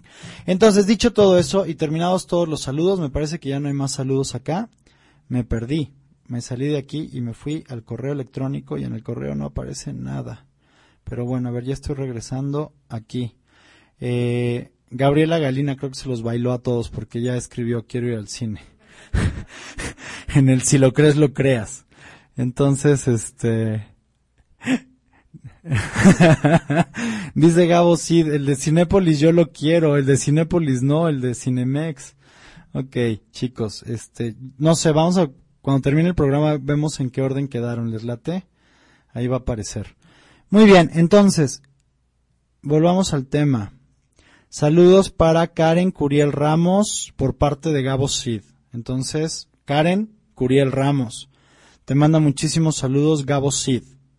Y también saluditos para, eh, ah, decía, Gabo sí decía saluditos de mi parte para Karen Curiel Ramos, que la quiero mucho. Entonces, Karen, eh, Karen Curiel, no solamente te manda saludos Gabriel, sino que te quiere mucho. Y si fue el primero que se ganó el pase, probablemente te va a llevar a Cinemex a ver una película. Muy bien, Nayeli Guti, saludos, gracias Nayeli, un abrazo enorme. Entonces chicos, eh, vayamos. ¿De dónde vienen las emociones? Vamos a entrar un poquito más en eso. Ya sabemos qué son, para qué sirven. Ahora vamos a entrar un poquito en de dónde vienen las emociones. Bueno, vamos a hablar por unos momentos acerca de el cerebro. El cerebro humano, de acuerdo a lo que es la teoría eh, del cerebro triuno, que es tres en uno, triuno, la teoría del cerebro humano, o la, el cere- hay una, perdón, me voy a ubicar. Denme un instante para traerme presente. Ya.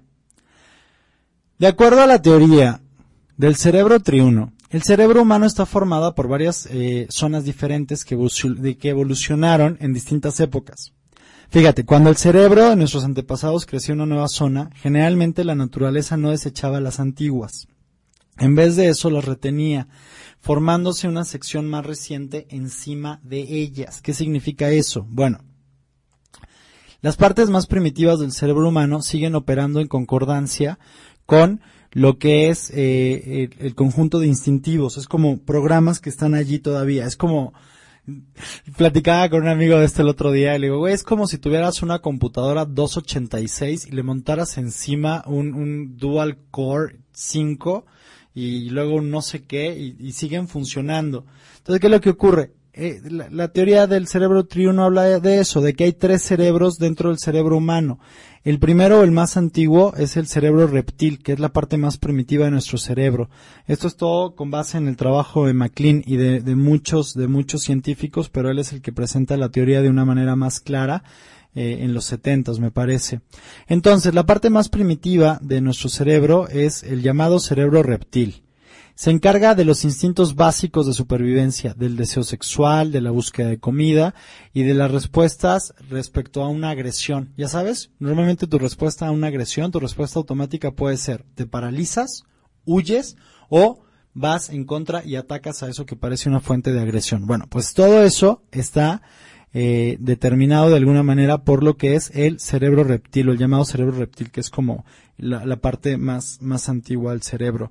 ¿Por qué se le llama así? Porque en los reptiles las respuestas al objeto sexual, a la comida y, al peligro eran automáticas y estaban como condicionadas y programadas. La corteza cerebral con sus circuitos para evaluar, seleccionar líneas de acción y opciones todo de volada, obviamente no existe en estos animales. Entonces no, no, no tiene nada que ver con eso, pero se le llama así eh, por razón de lo que te acabo de compartir.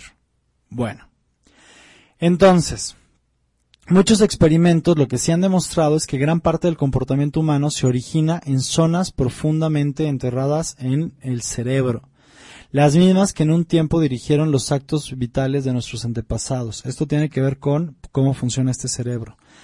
Aún tenemos en nuestras cabezas, y esto lo dice, fíjate, aquí viene esta parte que te mencionaba, eh, Paul MacLean es un eh, neurofisiólogo del Instituto Nacional de Salud Mental de los Estados Unidos. Y lo que él dice es lo siguiente. Aún tenemos en nuestra cabeza estructuras cerebrales muy parecidas a las del caballo y el cocodrilo. Ok. Bien. Nuestro cerebro primitivo de reptil, que se remonta a más de 200 millones de años de evolución, nos guste o no nos guste reconocerlos, aún dirige parte de nuestros mecanismos para cortejar, casarse, buscar hogar y seleccionar eh, a, a nuestros dirigentes. Carajo, güey, por eso tenemos el gobierno que tenemos. y algunos de ustedes, chicos, por eso tienen las parejas que tienen. Bueno, ya sabemos, si tu pareja no te gusta, si tu diputado local o federal no te gusta, ya sabes a qué parte de tu cerebro reclamarle. Le puedes reclamar a la parte de tu cerebro reptil que se eh, desarrolló hace más de 200 millones de años. Bueno, entonces, esta parte del cerebro también es responsable de muchos de nuestros ritos y costumbres. Y es mejor que eh, hagamos las paces con eso, porque así funciona. Todo lo que te estoy compartiendo el día de hoy está basado en estudios, está súper investigado, está documentado y lo estoy nada más volviendo como de la manera más, eh, más simple posible para platicarlo el día de hoy, pero si quieres saber más acerca de esta teoría del cerebro triuno, te recomiendo los trabajos de este neurofisiólogo que es Paul MacLean. Bueno, ese es el cerebro reptil. Ahora vamos al cerebro emocional, que es el que nos importa el día de hoy, el cerebro emocional. El cerebro emocional es lo que se conoce eh, como el sistema límbico, también llamado cerebro medio. Hay algunas personas, fíjate, yo me acuerdo en una clase de, de semiología, el doctor Alfonso Ruiz le llamaba también el cerebro mamífero. Entonces, el sistema límbico, también llamado cerebro medio o cerebro mamífero, es la porción del cerebro situada inmediatamente debajo de la corteza cerebral y que comprende centros importantes como el tálamo, el hipotálamo, el hipocampo, la amígdala cerebral. ¿Ok? Estos cerebros, digo, estos centros dentro del cerebro funcionan en los mamíferos, siendo el asiento de movimientos emocionales como el temor o la agresión. En el ser humano, estos son los centros de la afectividad. Es aquí donde se procesan las distintas emociones y el hombre experimenta penas, angustias, alegrías y demás sensaciones intensas. El papel de la amígdala como centro de procesamiento de las emociones es hoy incuestionable. Pacientes con la amígdala lesionada ya no son capaces de reconocer la expresión de un rostro o si una persona está contenta o triste. Los monos a los que fue extirpada la amígdala manifestaron un comportamiento social en extremo alterado, Perdieron la sensibilidad para las complejas reglas de comportamiento social de su manada. El comportamiento maternal y las reacciones afectivas frente a los otros animales se vieron claramente perjudicadas. Wow. Bueno, ¿tendrás lesionada la amígdala? ¿No? Ok. Los investigadores, eh, perdón, eso no fue para el público en general, fue para Jonathan Padilla, que está del otro lado del vidrio, y que de pronto siento que está como desconectado del entorno, de las emociones, y, y, me parece que es como algo ahí, pero no, me dice que no, que ya se hizo revisar su amígdala y que está todo bien. Ahora, los investigadores Fulton y Jacobson de la Universidad de Yale aportaron, además de todo lo que hizo este McLean en su trabajo, pruebas de que la capacidad de aprendizaje y de la memoria requieren de una amígdala intacta. Entonces, hay muchos eh, experimentos que están relacionados con esto, todo está probado y hay muchísimos experimentos en animales y de conducta humana, de desarrollo del, del seguimiento de conducta humana. El sistema límbico está, está en constante interacción con la corteza cerebral. La corteza cerebral es ya como el cerebro más evolucionado, lo que se llama también neocórtex. Una transmisión de señales de alta velocidad permite que el sistema límbico y el neocórtex trabajen juntos. Y eso es lo que explica que podamos tener control sobre nuestras emociones. Mucha atención, trae tu escucha consciente, esta es la parte que más nos importa y la parte que más nos interesa. ¿Por qué? Porque si bien tú no puedes hacer nada respecto a las emociones que aparecen en ti, sí está en tus manos, en tu conciencia, administrar tus emociones, controlarlas. ¿Qué es lo que haces con ellas? Y esto de alguna manera a un nivel fisiológico tiene que ver en la comunicación que existe entre el sistema límbico y el neocórtex, porque ellos trabajan juntos para esto. Entonces, hace aproximadamente 100 millones de años aparecieron los primeros mamíferos superiores. La evolución del cerebro dio un salto cuántico. ¿Cómo me gusta esa palabra? Salto cuántico. Por encima del bulbo raquídeo y del sistema límbico, la naturaleza puso el neocórtex el cerebro racional, que ese es el tercer cerebro de, la, de, lo que hablábamos de la teoría de la teoría del cerebro triuno. A los instintos, impulsos y emociones se añadió de esta forma la capacidad de pensar de forma abstracta y más allá de la inmediatez del momento presente, de comprender las relaciones globales existentes y desarrollar un yo consciente y una compleja vida emocional. Hoy en día la corteza cerebral, la nueva y más importante zona del cerebro humano, recubre y engloba las más viejas y primitivas, esas regiones no han sido eliminadas, sino que permanecen debajo, sin ostentar ya el control indisputado del cuerpo que en algún momento tuvieron, pero aún están activas. La corteza cerebral no solamente está en el área más accesible del cerebro, sino que es también la más distintivamente humana. La mayor parte de nuestro pensar o planificar y de lenguaje, imaginación, creatividad y capacidad de abstracción provienen de esta región cerebral. Por lo tanto, el neocórtex es lo que nos capacita no solo para solucionar ecuaciones de álgebra o problemas matemáticos, también para aprender una lengua extranjera, para estudiar la teoría de la, de la relatividad, para desarrollar tecnología. Nos proporciona también en nuestra vida emocional una nueva dimensión. Amor y vergüenza Altruismo e intrigas, arte y moral, sensibilidad y entusiasmo van mucho más allá de los rudos modelos de percepción y de comportamiento espontáneo del sistema límbico. Por otro lado, esto se puso de manifiesto en experimentos con pacientes que tienen el cerebro dañado. Por otro lado, esas sensaciones quedarían anuladas sin la participación del cerebro emocional. Por sí mismo, el neocórtex solo sería un buen ordenador de alto rendimiento. Los lóbulos prefrontales y frontales juegan una especie de papel de asimilización neocortical de las emociones. Son como el gerente de nuestras emociones y asumen dos importantes tareas. Yo sé que fue demasiado choro lo que acabo de leer, pero quiero traer tu atención de vuelta acá. Hay dos cerebros, el cerebro eh, emocional y el cerebro racional. El sistema límbico es el cerebro emocional, el neocórtex es el cerebro racional. Están en comunicación constante. El cerebro emocional no ha dejado de funcionar, pero el cerebro racional, el neocórtex, ha elevado el nivel que tenemos respecto a lo que son nuestras emociones. Porque fíjate, por si no te acuerdas, recuérdalo el día de hoy. El neocórtex o el cerebro racional es lo que nos permite, nos distingue de cualquier otro animal sobre el planeta. ¿Por qué? Porque tenemos una conciencia autorreflexiva. ¿Qué significa eso? Significa que somos los únicos seres del planeta que podemos percibirnos a nosotros mismos en conciencia. Somos una conciencia que observa a otra conciencia. Eso es nuestra conciencia autorreflexiva. Nos podemos mirar, nos podemos notar y ver. Y esto entonces es lo que significa cuando te digo, tú no eres responsable de las emociones que aparecen en ti. Esas salen del sistema límbico. Pero siempre está en tus manos manejar y administrar en conciencia tus emociones, desde el cerebro racional. Estoy hablando solamente del sustento científico de esto. Porque luego me dicen, uy, no, es que tú tratas unos temas bien New Age en tu programa. Ah, no necesariamente. Tenemos mucho sustento de todo lo que hablamos acá. Entonces, fíjate, aquí vienen las dos funciones del cerebro eh, racional sobre las emociones. En primer lugar, moderan tus reacciones emocionales. ¿Cómo? Frenando las señales del sistema límbico. Número dos, desarrollan planes de actuación o de acción concretos para situaciones emocionales presentes.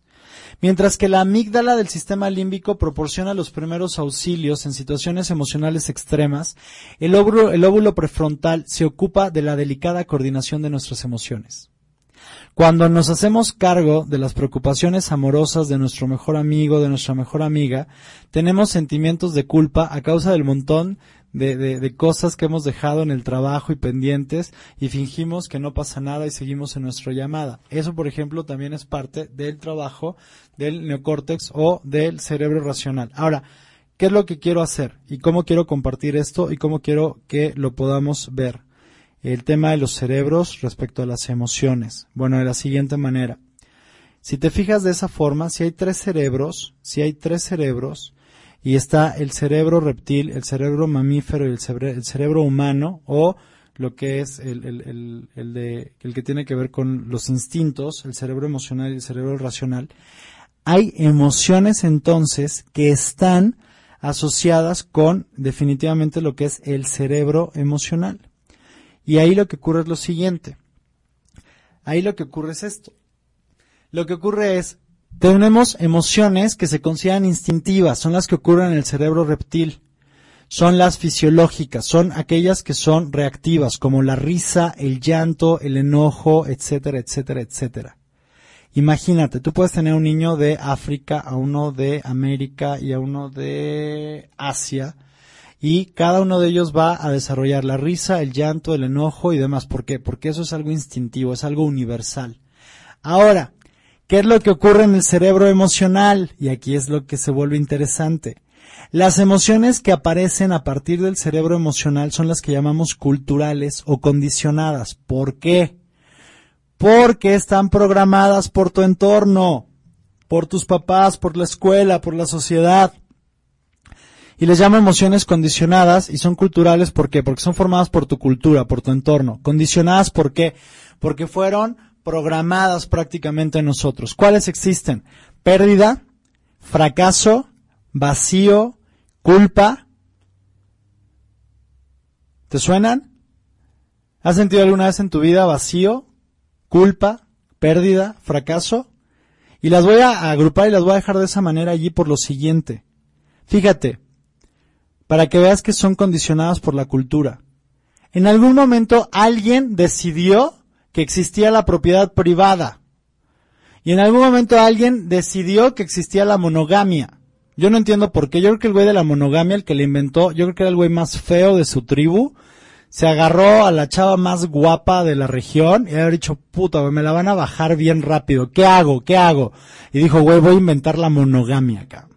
Entonces, si me engaña y se vuelve poligamia, me- es- va- está mal, güey. O sea, yo creo que ese fue el pedo de la monogamia, no me lo explico de otra manera. Pero bueno, fíjate, si no existiera la noción de la propiedad, de la propiedad privada o de que algo es tuyo, ¿cómo podrías vivenciar pérdida?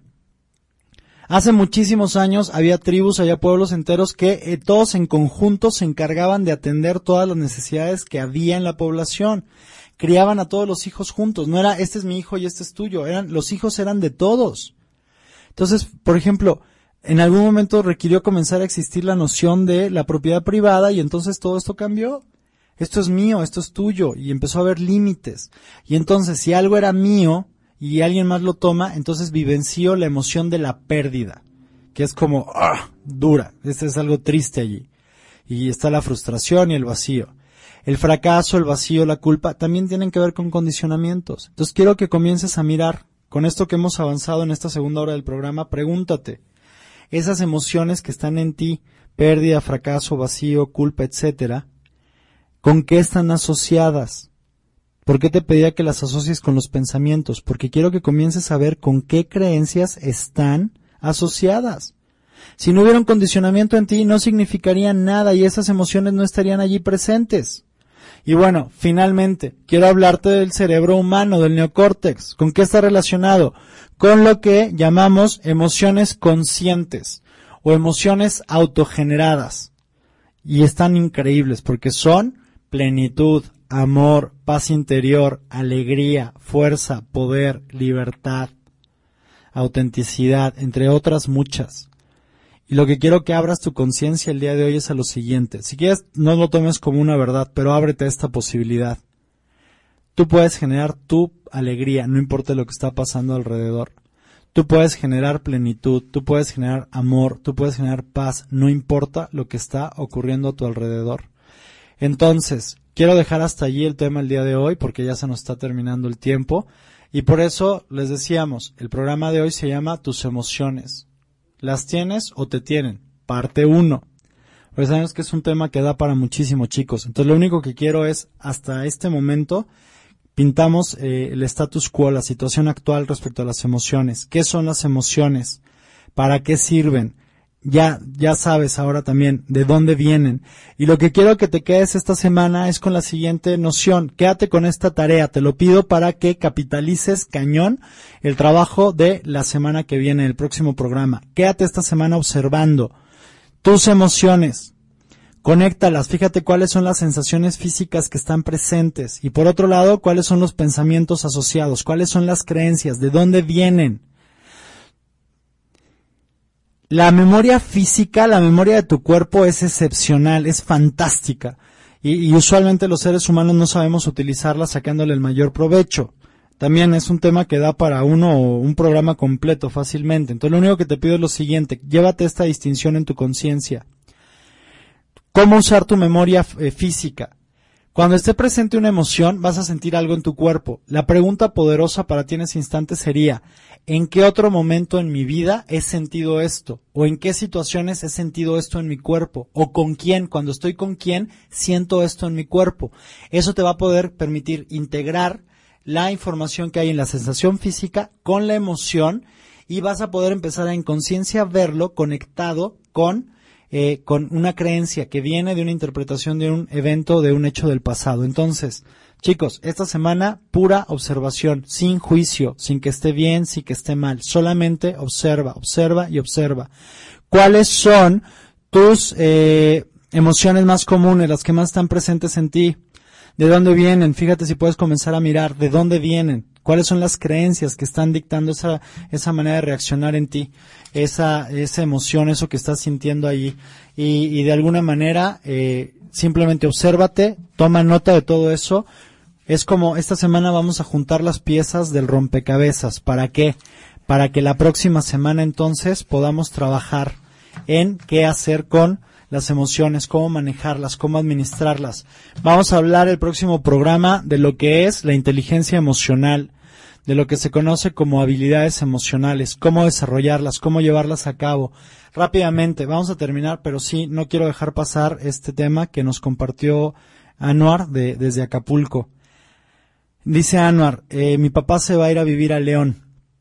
¿Cómo, cómo, ¿Cómo puedo manejar mi tristeza? ¿Cómo puedo crear algo, algo positivo a través de esto? Más o menos sea lo que, lo que, lo que, ah, sí, aquí está. Dice, siento tristeza. ¿Cómo puedo construir algo positivo de ella? Bueno, te voy a contar algo, este, Anuar. Eh, muchas veces para los seres humanos pensamos que requerimos mucho tiempo para crear nuestras relaciones. Pare, pareciera que, que, que necesitamos, y pongo necesitamos entre comillas, pareciera que requerimos o que necesitamos estar físicamente con la otra persona. Pareciera que si hay alguien que no está físicamente cerca de mí, no puedo crear mi relación. Pareciera que eh, si, si, si no, si no estoy físicamente con esa persona, no, no puedo crear mi relación. Y te voy a compartir algo. Eso no es cierto. Es una, mentira más grande que hay.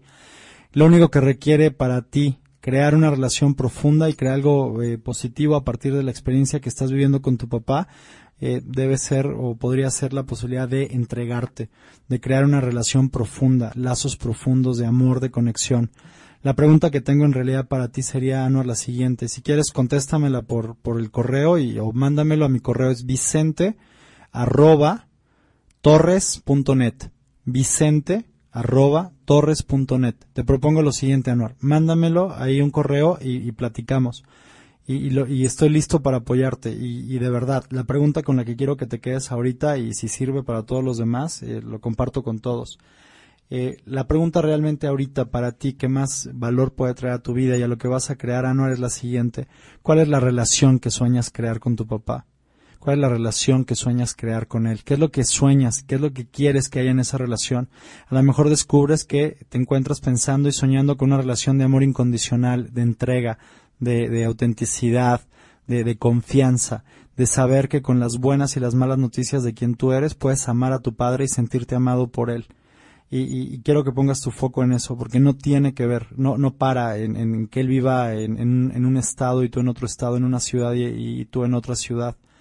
Es mucho más profundo y tiene que ver con muchísimas más cosas. Pero, Anuar, estoy listo para apoyarte. Si, si, si crees que puedo servirte en algo, mándame el correo y, lo platicamos. Y entonces, a todos los demás, gracias por estar presentes esta semana, gracias por estar acá.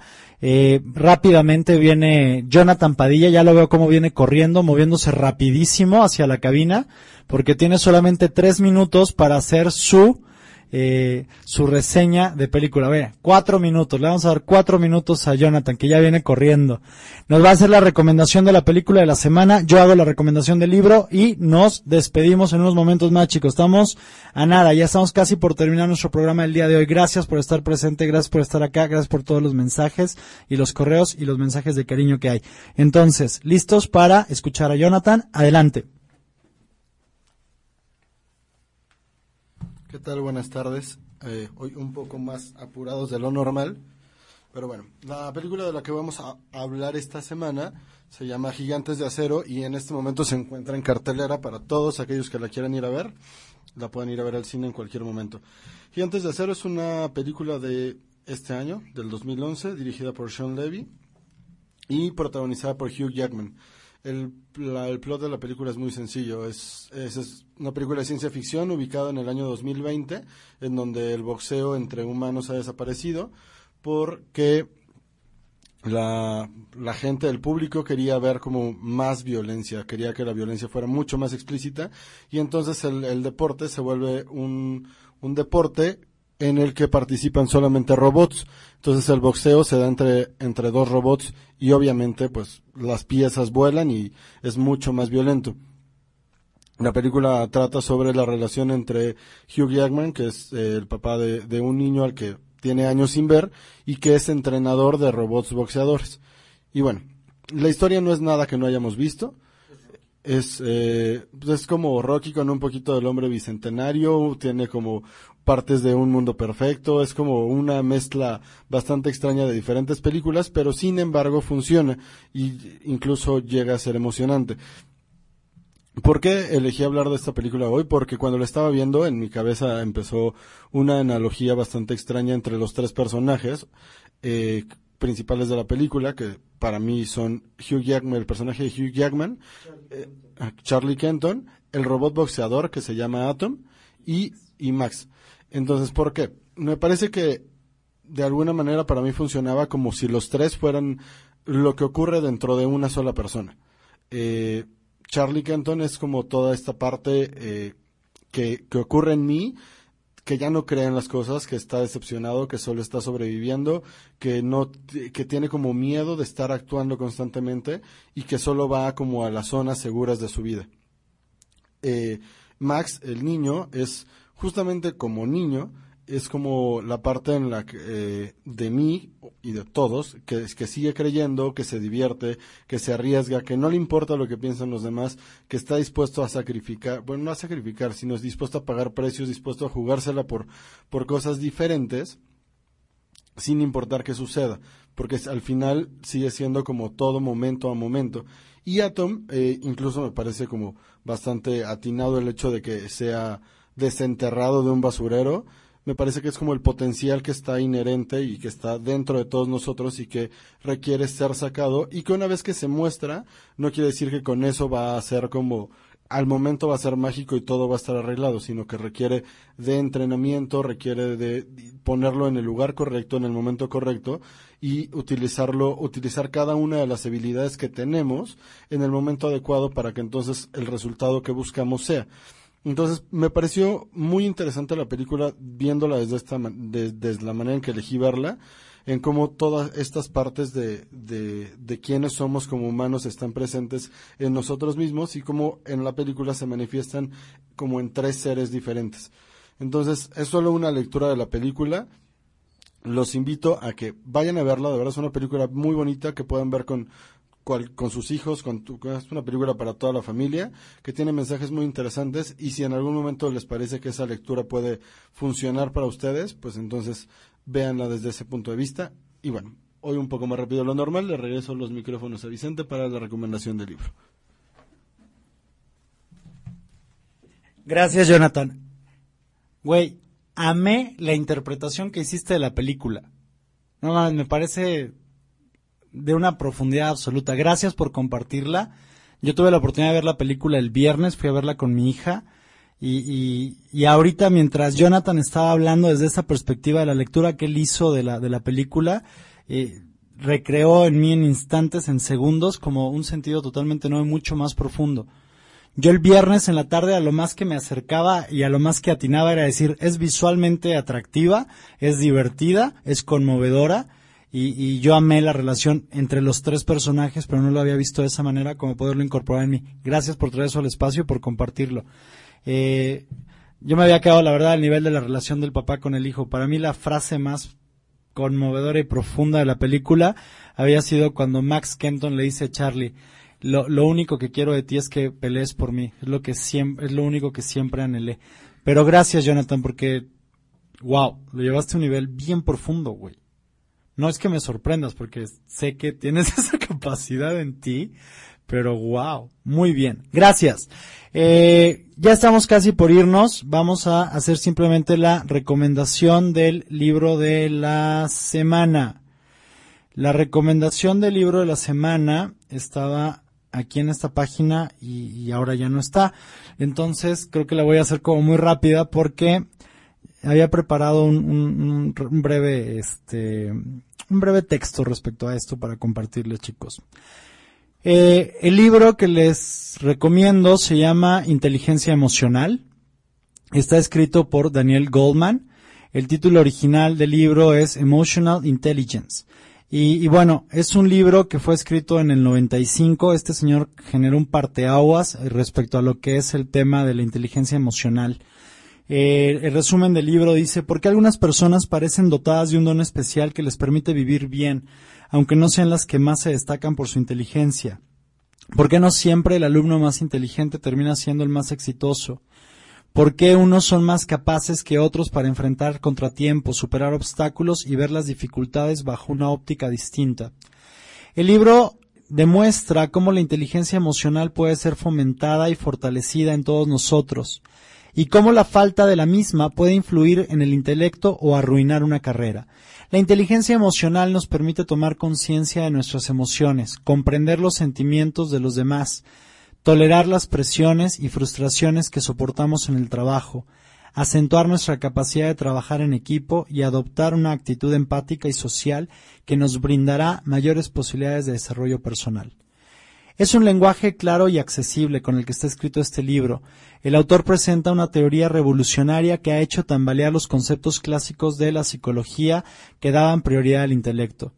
Entonces, este libro, La inteligencia emocional, eh, está editado por Batman Books, Bantam, perdón, Bantam Books, fue publicado en el 97, es un libro de 352 páginas, lo pueden encontrar en todos lados, de hecho ya hay como muchísimas reediciones, yo el libro que tengo es de, de, esa fecha, del 97, pero sé que hay muchísimas reediciones ya del libro y también hay como muchas, eh, tiene como spin-offs o como variaciones que se han sido desprendidas de, del libro original.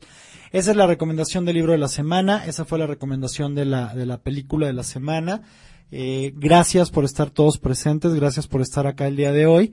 Eh, gracias por escucharnos, gracias por participar en este espacio de creación que es absolutamente tuyo es solamente de, de, de, lo único que hacemos nosotros acá es gracias a la gente en la cabina por producirlo, por hacerlo posible, gracias a toda la gente que está participando constantemente en la creación de este programa.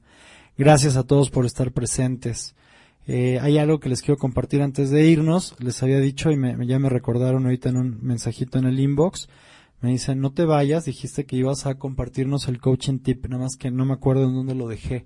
Entonces, por favor, denme dos segundos en lo que lo encuentro y si es que aparece por algún lugar. Que en algún lado debe estar, ¿no? Porque si ya lo había escrito, pues en algún lugar debe, debe de, estar por aquí. O, no.